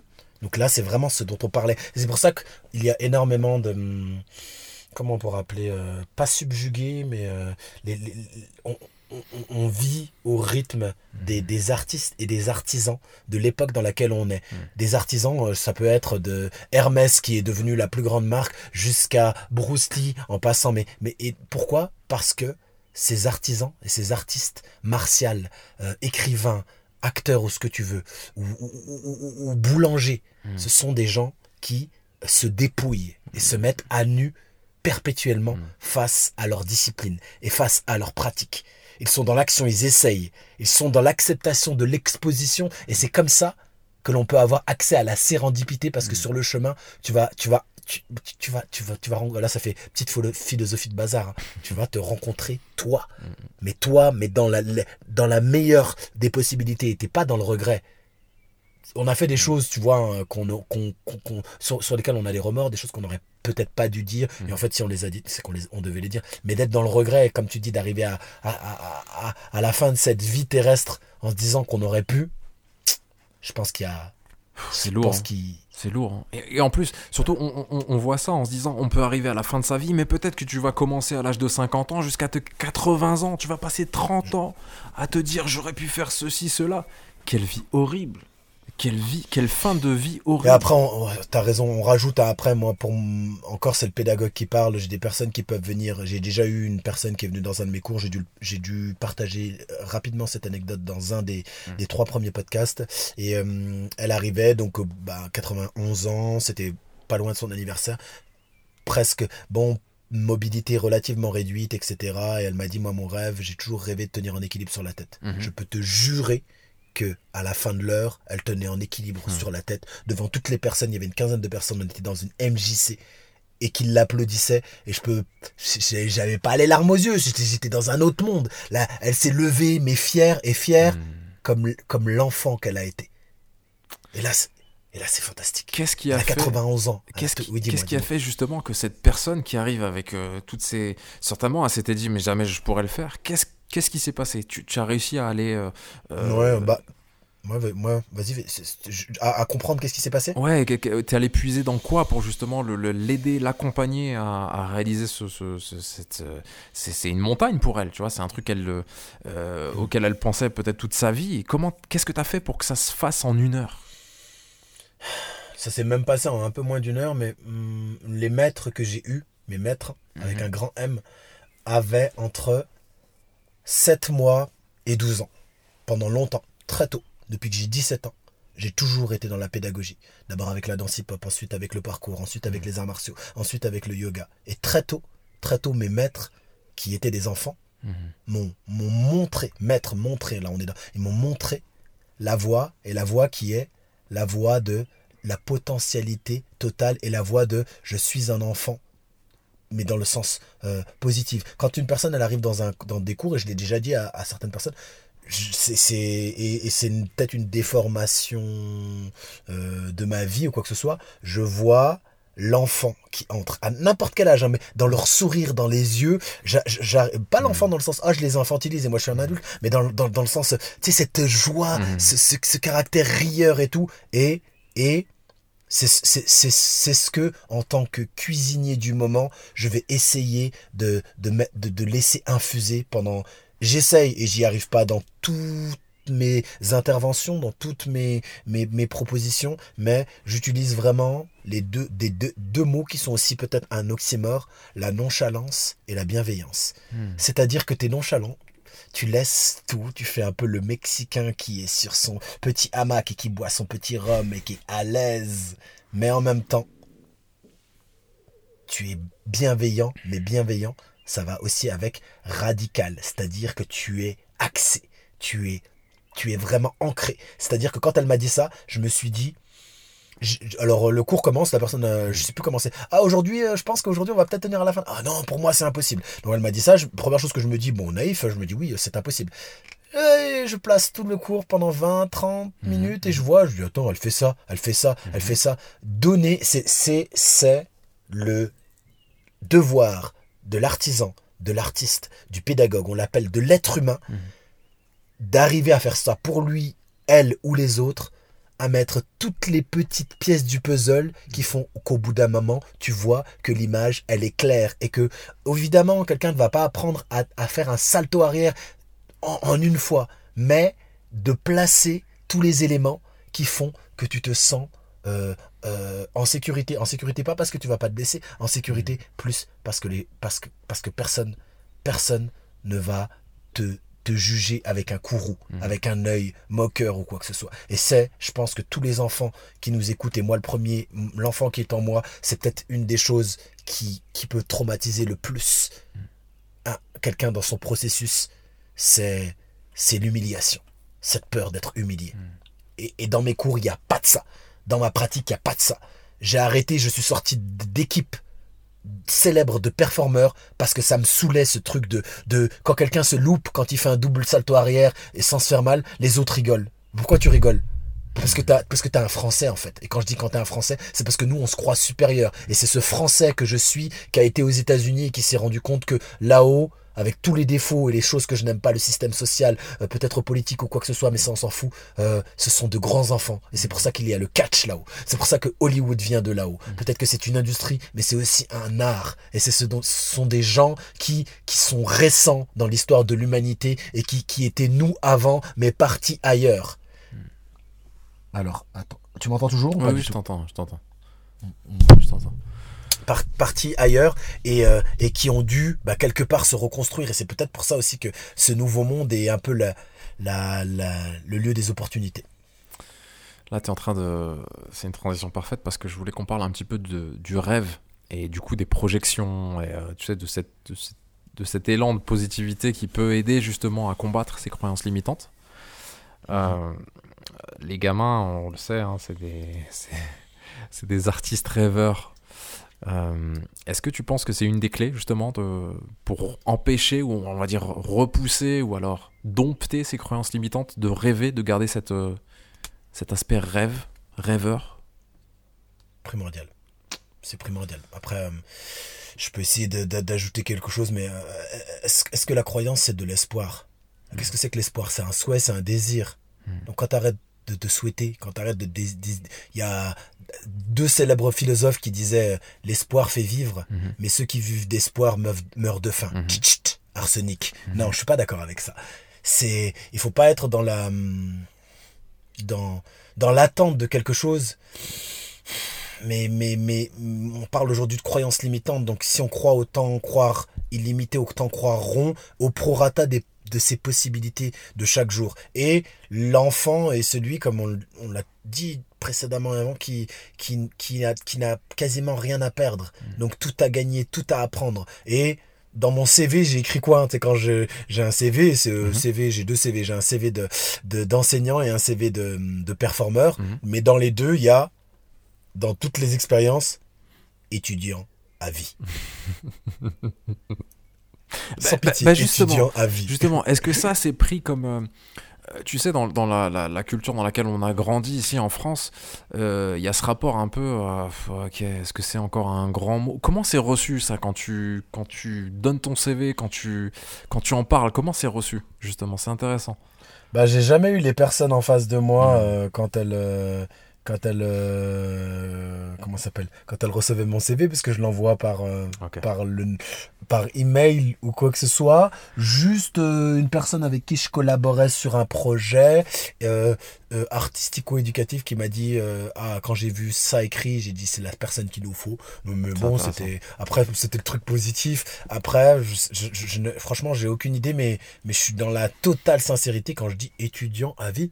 Mhm. ah Et c'est ce qui m'a- m'apporte le plus de plaisir. Le, le désir primordial que j'ai dans ma vie, c'est de continuer à toujours apprendre des disciplines, des choses, des autres, euh, euh, euh, de, de, de, de la personne que je... Tout, tout est... Tout est opportunité, opportunisme, antifragilité, tout est opportunité à apprendre.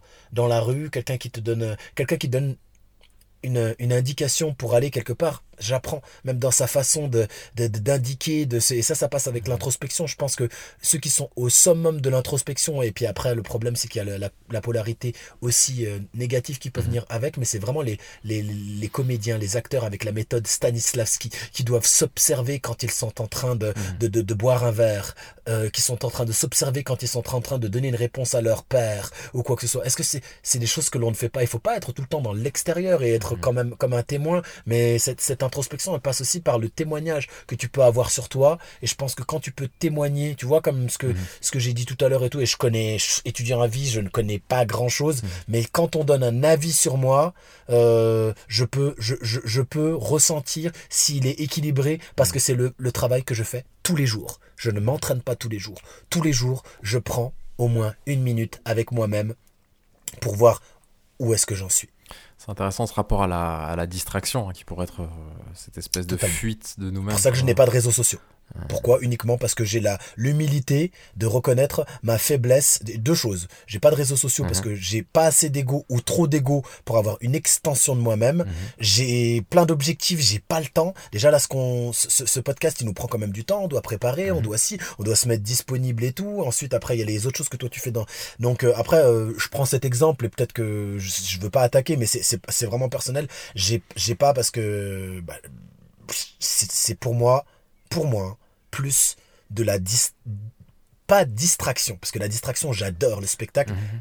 Distrayant, c'est du bruit. Si on parle du bruit mental, c'est du bruit, euh, euh, comment on peut appeler ça, hum, virtuel. Et après, certaines personnes peuvent bien l'utiliser. Toutes les personnes que je connais, 100%, 0, 1, 0, 0, 0%, ont toutes quitté euh, les réseaux sociaux à un moment donné où ils sont revenus ou alors ont un peu remis la, en question le- le- leur utilisation avec cet outil jusqu'à euh, arriver à, à, à, à, le maîtriser, pas le contrôler. Et le, le point culminant, c'est je me suis rendu compte qu'en fait que ça me faisait croire des choses qui n'étaient pas vraies, c'est-à-dire que ça ne m'a jamais euh, rien apporté.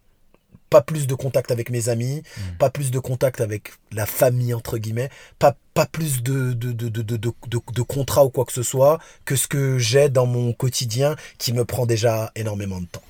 Eh ben, tu vois, moi, les réseaux sociaux, pendant très longtemps, j'ai consumé du contenu. Euh, je me suis Mhm. comparé aux autres, donc tout ce qu'il faut pas faire euh, pour euh, si on veut avoir une vie saine et équilibrée, hein, finalement. Mais à partir du moment où je me suis rendu compte que c'était des outils et que c'était pas une fin en soi, en fait, le, le, le, le- ce média, euh, c'est un média. C'est-à-dire que comme tu peux euh, consommer des podcasts qui vont être inintéressants et qui vont parler, par exemple, euh, je sais pas, de, de euh, je sais pas ce qu'il y a comme euh, programme Ouais, de télé-réalité catastrophique trop, qui se passe en ce moment. Ouais. Je pense que tu peux aussi utiliser les réseaux sociaux comme un outil qui va servir ton développement personnel et, et va nourrir vraiment ton développement personnel. Et du coup, Ouais, je pense que ça part d'un choix. euh, et, et je suis passé par ces deux phases. hein. C'est-à-dire que euh, pendant un moment, je suivais des, euh, des réalisateurs euh, allez, moyennement connus, très connus, euh, peu connus. Et il y avait, je, sentais qu'il y avait des fois des choses qui, n'étaient, qui étaient un peu, euh, euh, comment dire, tu sais, quand c'est pas du mensonge par rapport à ce qu'ils vivaient, mais c'était très romantisé, très, j'arrive pas à trouver le mot. J'ai commencé à arrêter de suivre ces comptes-là. J'ai commencé à me concentrer en me disant, ok, qu'est-ce que j'aimerais comprendre. Qu'est-ce que j'aimerais savoir? Ben, J'ai commencé à suivre des gars comme Idriss Aberkan, euh, tu vois, très intéressant. Euh, euh, D'autres noms, vraiment, de... de, de- voilà, j'ai pas en tête, il faut que je regarde mes, mes, mes, mes réseaux, mais des personnes qui, lorsqu'ils prennent la parole, lorsqu'ils postent quelque chose, ça suscite chez toi une espèce de, de feu, tu vois, tu as envie de savoir de quoi il parle, tu as envie de, de lire un article, tu as envie de... Et du coup, je pense que vraiment, cette utilisation des réseaux sociaux, elle peut être très néfaste, mais si tu, encore une fois, dans l'analyse, recul, prise de conscience, tu dis, ok, j'ai peut-être envie de suivre 5 comptes de personnes euh, qui postent peut-être une fois par semaine, eh ben, je le prends comme une sorte de newsletter euh, que tu vas aller consommer à ton rythme. Ça, c'est important aussi, de pas être dans le j'ai envie de consommer tous les jours. Non, c'est à ton rythme. Si tu as envie de ne euh, pas regarder pendant un mois et puis après, tu as envie de te faire une petite heure où tu vas absorber, encore une fois, ces comptes que tu suis par choix, je trouve que ça peut être bénéfique. Et surtout, pour une personne qui est depuis la maison, euh, qui a dans son entourage, je crois qu'on en a parlé dans les pensées négatives, des personnes très toxiques, il y a cette possibilité de se retourner vers ces réseaux sociaux, vers Internet, pour aller chercher ces figures, ces modèles, ces personnes qui vont t'inspirer euh, et qui vont, à un moment donné, te pousser à la pratique. Pourquoi? Et ça, c'est un truc en storytelling, euh, on appelle ça le transport narratif et l'identification au personnage. C'est très puissant parce que lorsque tu vas voir par exemple un film, euh, et qu'il est bien fait, qu'il est bien structuré au niveau du narratif, il y a un arc qui est mise en place. Dans cet arc, normalement, tu as tous les ingrédients euh, pour t'identifier à la personne que tu vois à l'écran. Et c'est très fort, et tu le remarqueras peut-être, et vous le remarquerez peut-être quand vous regarderez des films qui sont issus d'une histoire vraie. Les éléments sont, bah forcément, ils sont nourris par des choses qui se sont passées. C'est un impact tellement puissant que derrière, ça peut vous pousser, ça peut vous changer la vie, ça peut vous pousser à, faire un tour du monde, à, prendre conscience qu'il y a des personnes qui souffrent à un moment donné et peut-être avoir envie d'aller les aider. Euh, il, y a des, il y a vraiment des choses qui se passent. Et ça, tu peux, toi, te l'injecter en choisissant le contenu que tu injectes dans ton cerveau. Euh, et c'est chimique, c'est scientifique, c'est la science du storytelling et c'est très puissant. Donc, si tu es chez toi et que tu ne sais pas par où commencer, bah, peut-être commence par aller chercher des gens qui semblent positifs, qui semblent avoir réalisé des choses dans leur vie et qui, à un moment donné, ont envie de redonner et qui partagent euh, via les réseaux, via leur newsletter, via quoi qu'est-ce, leur page YouTube. Mais je pense que. Euh, alors oui, ça consomme du temps, mais encore une fois, tu peux avoir contrôle sur ce temps si tu choisis bien les personnes que tu vas suivre. Et si tu vas pas mmh. euh, être, comme tu dis, dans le, dans le côté distrayant, dans le bruit, mais tu vas aller vers euh, bah, cette, cette espèce de, euh, comment dire, de, de, musique qui va ne pas être un bruit, mais qui va être une mélodie qui va nourrir ton mmh. être et, ta personne, en fait. Je pense que vraiment, c'est du choix. J'ajoute un bémol, hein, tu as utilisé le mot outil. Ouais. Donc les réseaux sociaux sont des outils. Mmh outil, faut que ce soit utile. Donc là, je partage juste mon expérience. C'est ça n'est pas utile pour moi. C'est juste pour ça. Donc euh, une personne qui a deux voitures, moi j'en ai qu'une seule de voiture, mhm. mais parce qu'elle m'est utile. Il y a des gens qui ont deux voitures parce qu'ils sont deux en couple et qu'ils ont des enfants et qui doivent partir chacun au boulot. Donc là, moi je compare les réseaux sociaux au fait d'avoir deux voitures. Si mhm. tu as besoin d'avoir deux voitures, moi je suis personne pour te dire. Moi j'en ai juste pas besoin. Mhm. Et, euh, euh, et, et, le fait d'en avoir deux, je prendrais vraiment euh, la précaution de savoir si voilà, tu es en couple, est-ce que on en a vraiment besoin des deux, il y a plus de il y a plus de, de charges, il y a plus d'assurance, il y a plus de exactement, c'est vraiment hein, mmh. c'est c'est de la meilleure analogie que je viens d'avoir en tête, c'est est-ce que si tu as deux voitures, est-ce qu'elles te sont vraiment utiles? Mmh. C'est bon pour toi. Mmh. Moi pour moi, deux voitures, c'est trop de c'est trop de trop de trop d'entretien. D'accord. Ah, de toute façon, je pense qu'on a des avis. Euh, on en a déjà pas mal discuté, un peu partagé par rapport à ça. Et je, Après, est-ce que ça rentre dans ton. Eh, c'est ça aussi. Euh, est-ce que ça rentre dans ton objectif euh, final? Est-ce que, est-ce que ça. Oui, ça t'est utile? Si la réponse est non. Il n'y a pas de bah, finalité, tu vois ce que je veux dire, avec un outil. Bah non, mais si à un moment donné je dois en avoir besoin parce que euh, je suis devenu, euh, je sais pas quoi, euh, j'ai une j'ai une ONG, bah oui peut-être, mais pour l'instant j'en ai pas besoin. C'est, c'est... Et, et toutes les personnes qui, toutes les fois où, où, où j'ai cru que j'en avais besoin, c'était plus parce que j'ai écouté le, le, le, point de vue d'une personne qui m'a peut-être convaincu selon son opinion et en fin de compte, je me suis rendu compte que ça, ça, après c'est un calcul ça t'apporte plus que moi je suis un opportuniste. Hmm. Ça m'apporte plus, ça me fait gagner plus de temps ou euh, je suis un artisan. Craft. Je travaille euh, dans la pédagogie et la performance que dans des, des moyennes euh, productions pour les pour les pour le cinéma et et à mon petit niveau de pédagogue j'ai si j'ai déjà, si j'ai 20 personnes qui viennent dans mes cours régulièrement et qu'elles viennent par 2, 3, 4, ça fait déjà beaucoup pour moi. Mm. C'est juste que peut-être que je vois trop petit un américain ou quelqu'un me dira, mais euh, comme je suis un essayiste et quelqu'un qui essaie, c'est là où je suis. J'en ai pas encore les capacités vraiment pour, euh, pour moi c'est d'avoir par exemple une extension de moi-même pour en vouloir plus j'en ai pas besoin de plus que j'ai déjà ce qu'il me faut et ce que je vais avoir en plus c'est ce qui va venir demain et après-demain mais sans jugement de valeur sur ceux qui ont ou qui n'ont pas de voiture. Mmh. S'ils en ont besoin, il y en a qui savent super bien l'utiliser. Hein. Mmh. Mais j'ai mon avis quand même par rapport à la psychologie. Je pense que l'on, euh, le mental, notre mental, notre psychologie et notre approche, et même spirituellement, on minimise l'impact de, de, cet outil sur notre, notre hum, estime de soi, estime de nous et notre rapport aux autres. On minimise et il y aura peut-être des études qui ont été faites ou beaucoup et il y a des, des, des, sûrement je pense que des psychologues qui s'y intéressent mais je connais mais on minimise c'est juste ça c'est on minimise. en fait tu as, un livre qui a été écrit par euh, Nir Eyal que je vois là depuis ma bibliothèque qui s'appelle Indistractable euh, dans lequel en fait il parle de ce rapport qu'on a aux réseaux sociaux et cette espèce de, mmh. euh, de recherche de bah, c'est aussi de l'ego hein, de ce euh, quand tu vas poster un projet que tu as fait tu vas aller regarder les likes et d'ailleurs ah, ces programmes sont designés bah ouais mais ces programmes sont designés pour ça aussi c'est à dire qu'Instagram un petit exemple, un algorithme qui va faire que si par exemple 500 personnes aiment un post que tu viens de mettre, euh, mhm. ça va être dilué de manière euh, sporadique. Donc tu vas recevoir peut-être 10 likes la première heure, après, euh, je veux dire 100 la première heure, 10 après, etc. Parce que tu vas recevoir des notifications. Ces notifications vont te pousser à revenir à l'application. Et c'est oh fait pour ça. Hein. C'est ça la puissance envie du de dire sa mère là. mais j'ai juste envie de dire sa mère. mais mais encore une fois, tu as la possibilité toi de reprendre contrôle sur ta manière de consommer. Euh, par exemple, moi je te donne un, exemple vraiment tout bête. Instagram, Facebook, etc. Les notifications, je ne les reçois pas. Je ne reçois que pour WhatsApp parce que c'est euh, mon outil de conversation euh, unique. Alors on va dire, ah ouais, mais tu vas être perturbé. Non, parce que je coupe du coup mon Wi-Fi et mon data quand j'ai pas envie d'être embêté. Et je choisis quand est-ce que j'ai envie de me reconnecter à ce monde digital. Euh, donc, donc pour moi, oui, effectivement, ce sont des outils. Oui, tu as un, effet néfaste, mais un peu comme la question de Hanan tout à l'heure. Je pas dit néfaste, j'ai dit juste qu'on sous-estimait euh, l'effet qu'il y a. Euh, on sous-estimait la prégnance et l'influence. C'est juste ça. À 2000%. on sous-estime. À 2000%. Mais je, je, pense, comme tout à l'heure, la question de, de, de Hanan sur le, le bruit qui, qui, est ambiant, en fait. c'est un monstre. Ces réseaux sociaux sont des monstres. Toi, ce que tu peux faire, c'est que tu vas pas changer ces réseaux sociaux. Donc tu peux le faire un peu comme toi, c'est-à-dire de, dire non, j'en ai, pas besoin. Ou alors tu peux justement être dans ce côté, écoute, je vais contrôler. Ouais, tu es dans le surf, tu dis là j'ai envie de l'utiliser, là non. et eh ben je trouve que c'est un très bon défi d'ailleurs pour les personnes qui nous écoutent. Si vous voulez commencer par un truc, enlevez les notifications de votre téléphone, ou bien même dans un premier temps, je vais même aller un petit peu avant ça.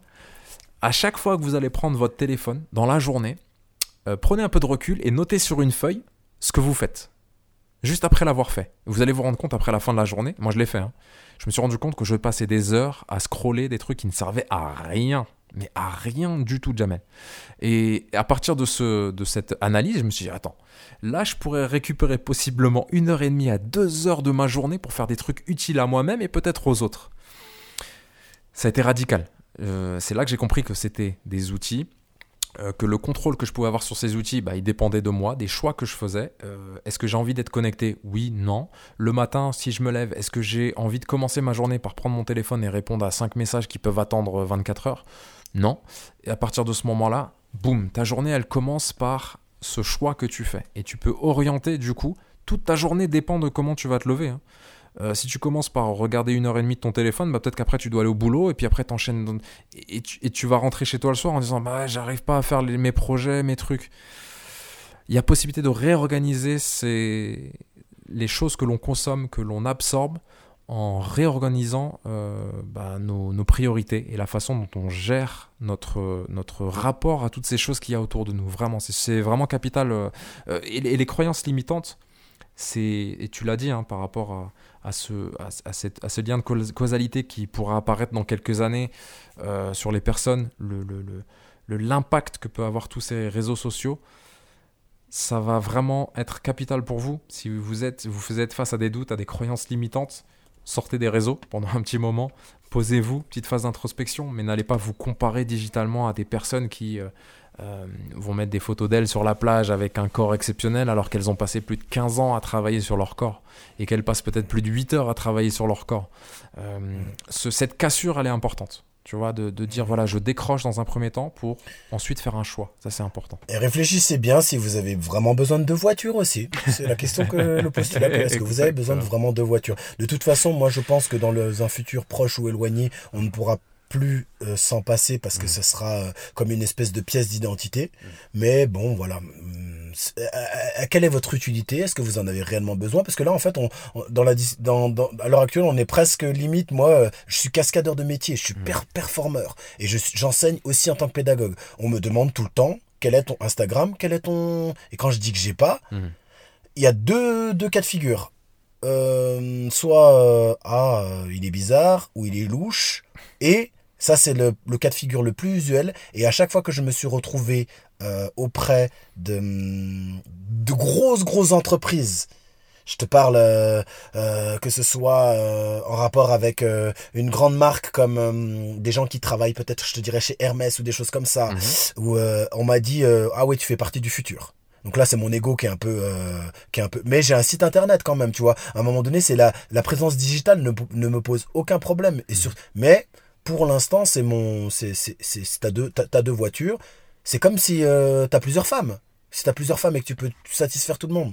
Ou que t'es, que t'es une femme et que t'as plusieurs mecs et que tu peux bah, tant mieux T'es dans certaines religions, si t'es euh, mormon ou je sais pas quoi, ils ont, ils ont plusieurs femmes, il me semble, c'est ça. hein. Donc euh, s'ils y arrivent, mais euh, moi je sais pas faire. Quel rapport t'as avec la, le- les projections, euh, enfin la visualisation, la, le, le- tu sais ces espèces de méthodes couées où tu vas te répéter des choses euh, positives plusieurs fois dans la journée? Est-ce que est-ce que c'est des choses que tu appliques toi dans ton quotidien ou comment tu Ben, j'applique aucune méthode que j'ai apprise parce que j'ai rien appris. Je suis encore un étudiant, donc je, lis pas beaucoup. J'ai lu euh, ces dix dernières années, j'ai lu trois livres, c'est très bien. Et que j'en ai lu deux et j'en ai même pas fini le troisième.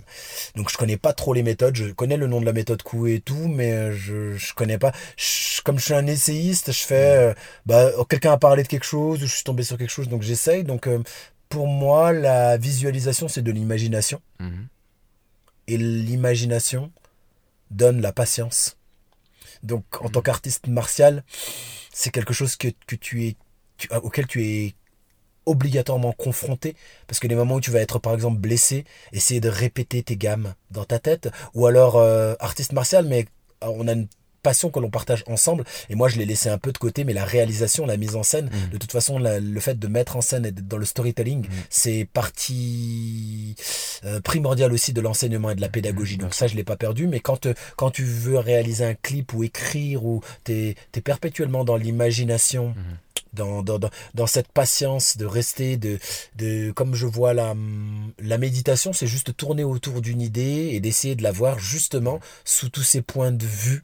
Donc, euh, et, et c'est en ça que je trouve que quand tu commences à travailler ton imagination qui est de la patience, tu commences à te rapprocher intérieurement de la sérénité. Et souvent, moi, moi je, je connais mon tempérament, je me connais Mhm. un petit peu. Comme je suis enthousiaste, les gens ils peuvent penser que non, je suis exalté. Exalté, ça veut dire que je suis. C'est. Quand je vois un truc et que je le. et ça va avec l'hyper émotivité peut-être, mais qui est devenu de l'émotivité avec. Donc je suis juste exalté, je suis enthousiaste. Enthousiaste, ça veut dire anthéos, vers Dieu. Donc je ne suis pas religieux, mais c'est vraiment, c'est ah, mes idées, elles aspirent toujours vers euh, vers ce qu'il y a de de, de plus haut euh, en général. Donc euh, et, et ça c'est quelque chose qui avec l'in- l'in- l'introspection vient, mais il y a cet enthousiaste, cet enthousiasme extérieur et une profonde sérénité intérieure que seules les personnes qui ont lutté ou combattu Mhm. avec moi ont pu ressentir ou qui ont vécu quelque chose de très grave à mes côtés quand, quel- quand il se passe quelque chose de, de tu vas te faire étrangler quand tu es en train de lutter ou que tu te prends des coups de poing dans la tête, même si tu sais que tu vas pas mourir, c'est tu te sens pas bien. Mon expérience m'a montré que la sérénité arrive dans les moments où ben la panique pourrait prendre prendre euh, euh, le dessus. C'est intéressant, c'est vraiment intéressant parce que bah, forcément quand j'ai toujours autour des, des mêmes, euh, des mêmes, euh, des Mhm. mêmes choses, mais euh, Mhm. j'ai l'impression que là on a, on a passé un stade un petit peu différent. On a vraiment, on n'avait pas encore parlé des rêves de cette visualisation, je crois. hein. On n'avait pas encore vraiment. euh, Hmm, Je pense que ça va peut-être être le prochain.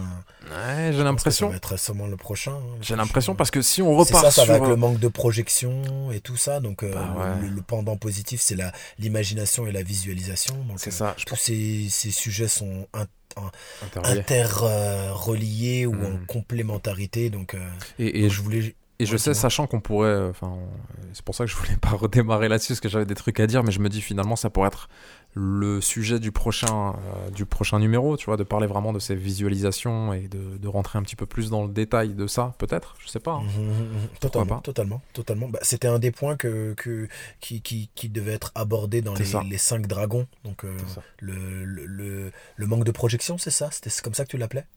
Je crois, ouais, si je me souviens Mhm, bien, mhm. manque de projection, voilà, le manque de visualisation. projection qui, donc, qui n'est qui n'est pour moi juste que, que, que le, le manque d'imagination et aussi le fait de vivre dans la, dans la réaction, de réagir aussi. euh, que bah, Tu vois, quand tu es toujours en retard, parce que c'est quelque chose qui fait partie de, tu penses, dans tes caractéristiques ou que tu fais toujours tout au dernier moment. Moi, j'étais comme ça. hein, euh, à l'école, je faisais mes devoirs au dernier moment, tout, tout toujours au dernier moment. Et puis en fait, bah, tu es toujours dans... dans... C'est bien parce que tu développes, comme toi tu l'as fait, certains attributs qui peuvent être hum, du domaine de l'improvisation, de l'adaptation. Mais, euh, mais ce, ce, ce, ce manque de recul ou d'envol ben, peut, te, peut, te, peut te faire basculer dans le manque de projection. Et c'est c'est les pires moments que j'ai vécu, ces moments aux États-Unis où je n'arrivais plus à me projeter parce que j'étais dos au mur, pied du mur et, et, et là pff, et puis tu te rends même pas compte que tu peux regarder en haut, en bas, euh, en haut, à gauche ou à droite et qu'il y a de l'espace. Tu restes en face du mur et tu tapes ta tête toum, comme un espèce de robot toum, et tu rebondis. Donc euh, En plus, la procrastination, euh, c'est c'est vraiment, c'est un, encore une fois, c'est un épisode en- à lui tout seul. Moi, j'ai écrit, tu sais, un petit email là, vendredi là-dessus. Euh, Il y a des choses qui te semblent ouais, béné- je l'ai lu, lu, bénéfiques. je l'ai lu, euh, hier soir. Il y, a- il y a vraiment, il y a des choses qui te semblent bénéfiques à court terme. Et au final, quand tu fais l'analyse, euh, ça peut être vraiment très très toxique. Donc ouais, la procrastination, euh, on connaît un petit peu aussi. hein. Bah, je pense que là, tu as fait la, la transition pour la fin de notre. Mhm. euh, pff, moi, je pourrais partir encore, hein, mais on a, on a presque deux heures et demie là. Donc, les gens, encore plus de développement, plus de patience, peut-être aussi. Ayez, ayons, ayez de l'imagination, Ouais. la patience. Et euh, qu'est-ce que, qu'est-ce que, qu'est-ce que l'on pourrait, en, en guise de, de conclusion, moi, je pense que hum, des choses que vers lesquelles on peut aller.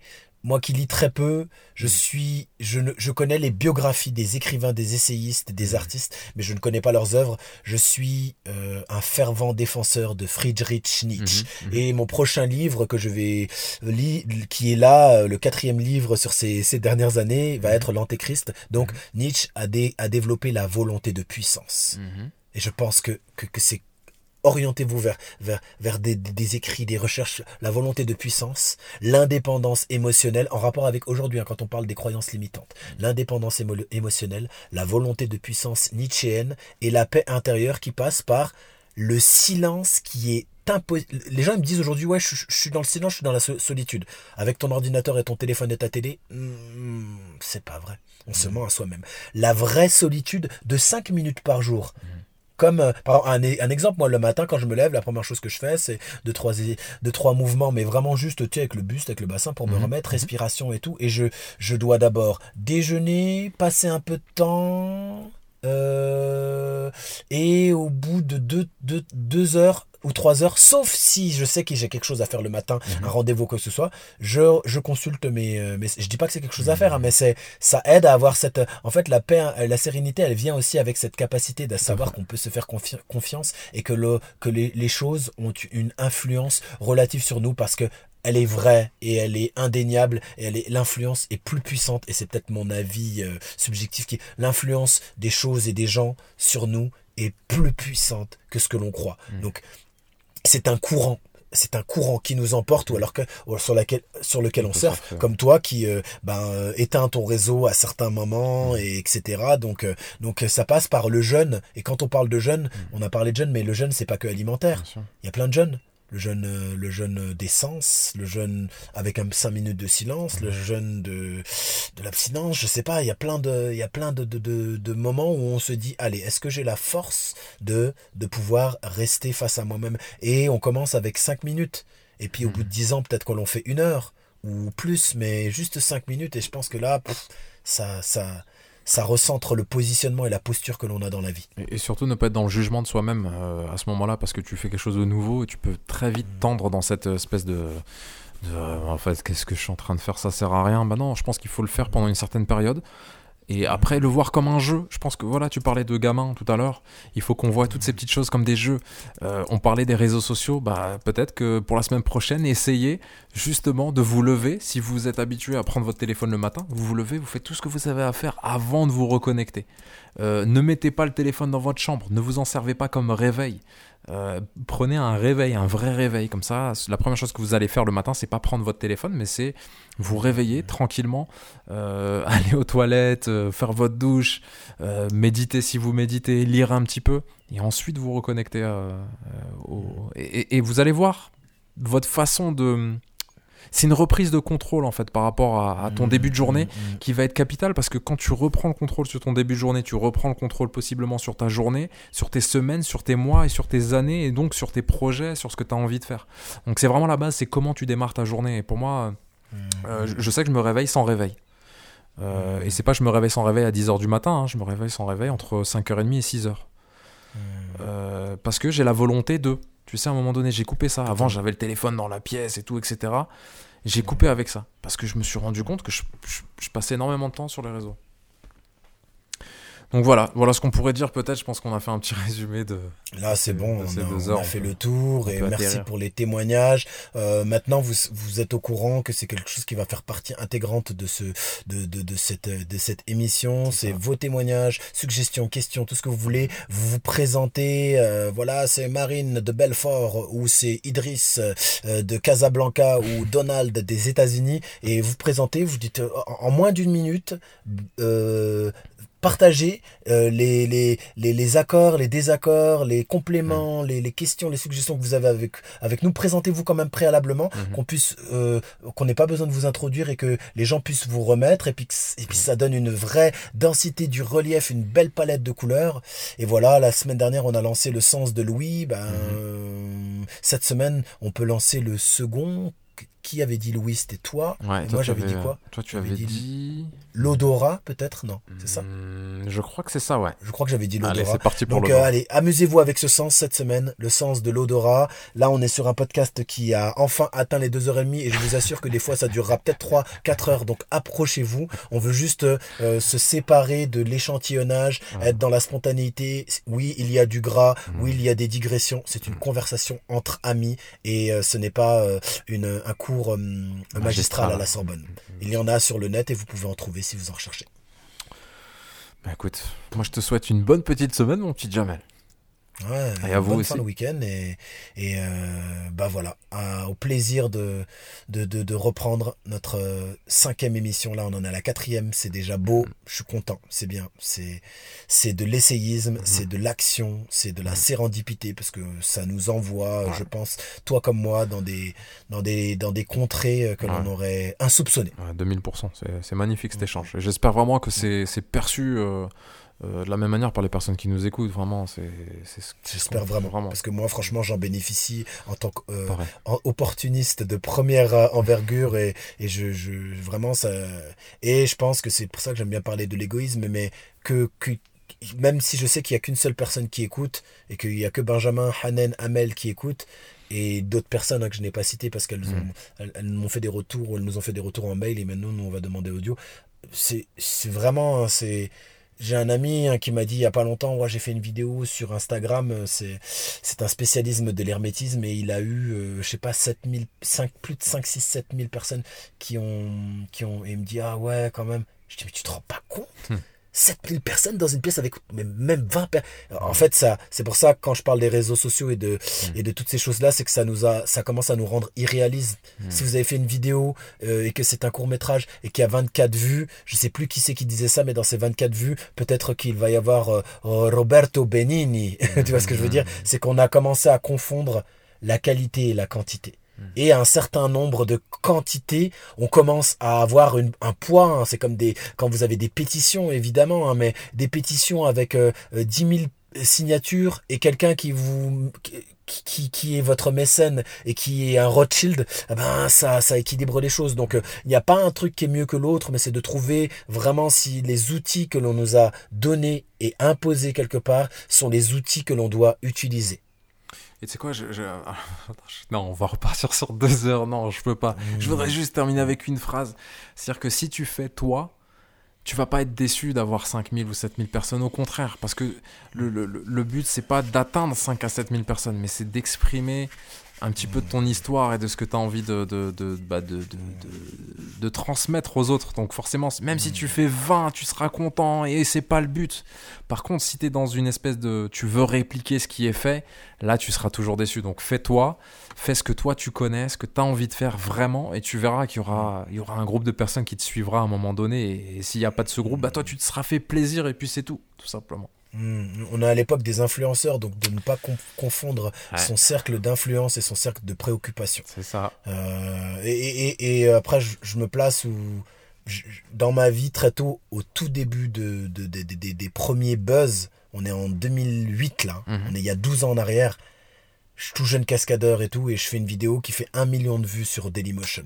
Magnifique. Mais j'étais dans la naïveté, je savais même pas ce que c'était, je n'ai jamais vu les commentaires, je les ai peut-être regardés il y a trois ans, euh, quelques-uns pour rigoler, j'ai vu des gens qui m'avaient dit des trucs, je devais répondre. Donc, euh, donc, euh, donc euh, de ne pas confondre son cercle réel Mhm. d'influence avec le cercle de préoccupation. C'est juste ça mon, mon propos. Le cercle d'influence, c'est ce sur quoi on a prise tout de suite. Et quand je fais quelque chose et que c'est pour moi et pour mon entourage proche, mes amis, ma famille, mais euh, et que derrière, après, si ça résonne et que ça va jusqu'au euh, toucher le Dalai Lama, tant mieux. Mais euh, externe, interne, il y a quelque chose qui, part, qui, est plus un point de départ qu'un autre. Et c'est quelqu'un qui a été beaucoup dans l'extérieur qui dit ça à l'heure actuelle. Qui a été beaucoup dans l'extérieur, dans, dans, la compétition, la vie des autres, le ci, le ça. Et, et, euh, euh, l'un n'est pas mieux que l'autre, mais il faut savoir utiliser les outils au bon moment. Juste c'est tout. Un outil, c'est quelque chose qui est utile. C'est pas quelque chose de. Les réseaux sociaux ne sont pas mauvais. Ils sont neutres. C'est juste l'utilisation que l'on en fait. Et euh, bah, moi, je m'accorde le droit de pas en avoir, en avoir sûr. besoin pour l'instant, mais euh, toujours avec la possibilité qu'il y ait un changement. Bien sûr. Ça reste un choix, hein, comme on a dit tout à l'heure. Bien également, sûr. quoi. C'est- Bien C'est sûr. ça le plus important. Ah bah voilà, je, je te remercie. euh, Aujourd'hui, là, tu, on était pendu aux lèvres avec le We Are Dublin et, et toutes les. euh, on lâche un petit peu à chaque fois un peu plus de, de, de- de nos expériences, de, de des choses pour que ce soit beaucoup plus vrai, pour qu'on comprenne que, que bah, c'est un, un point de vue, c'est une opinion. On fait du rail.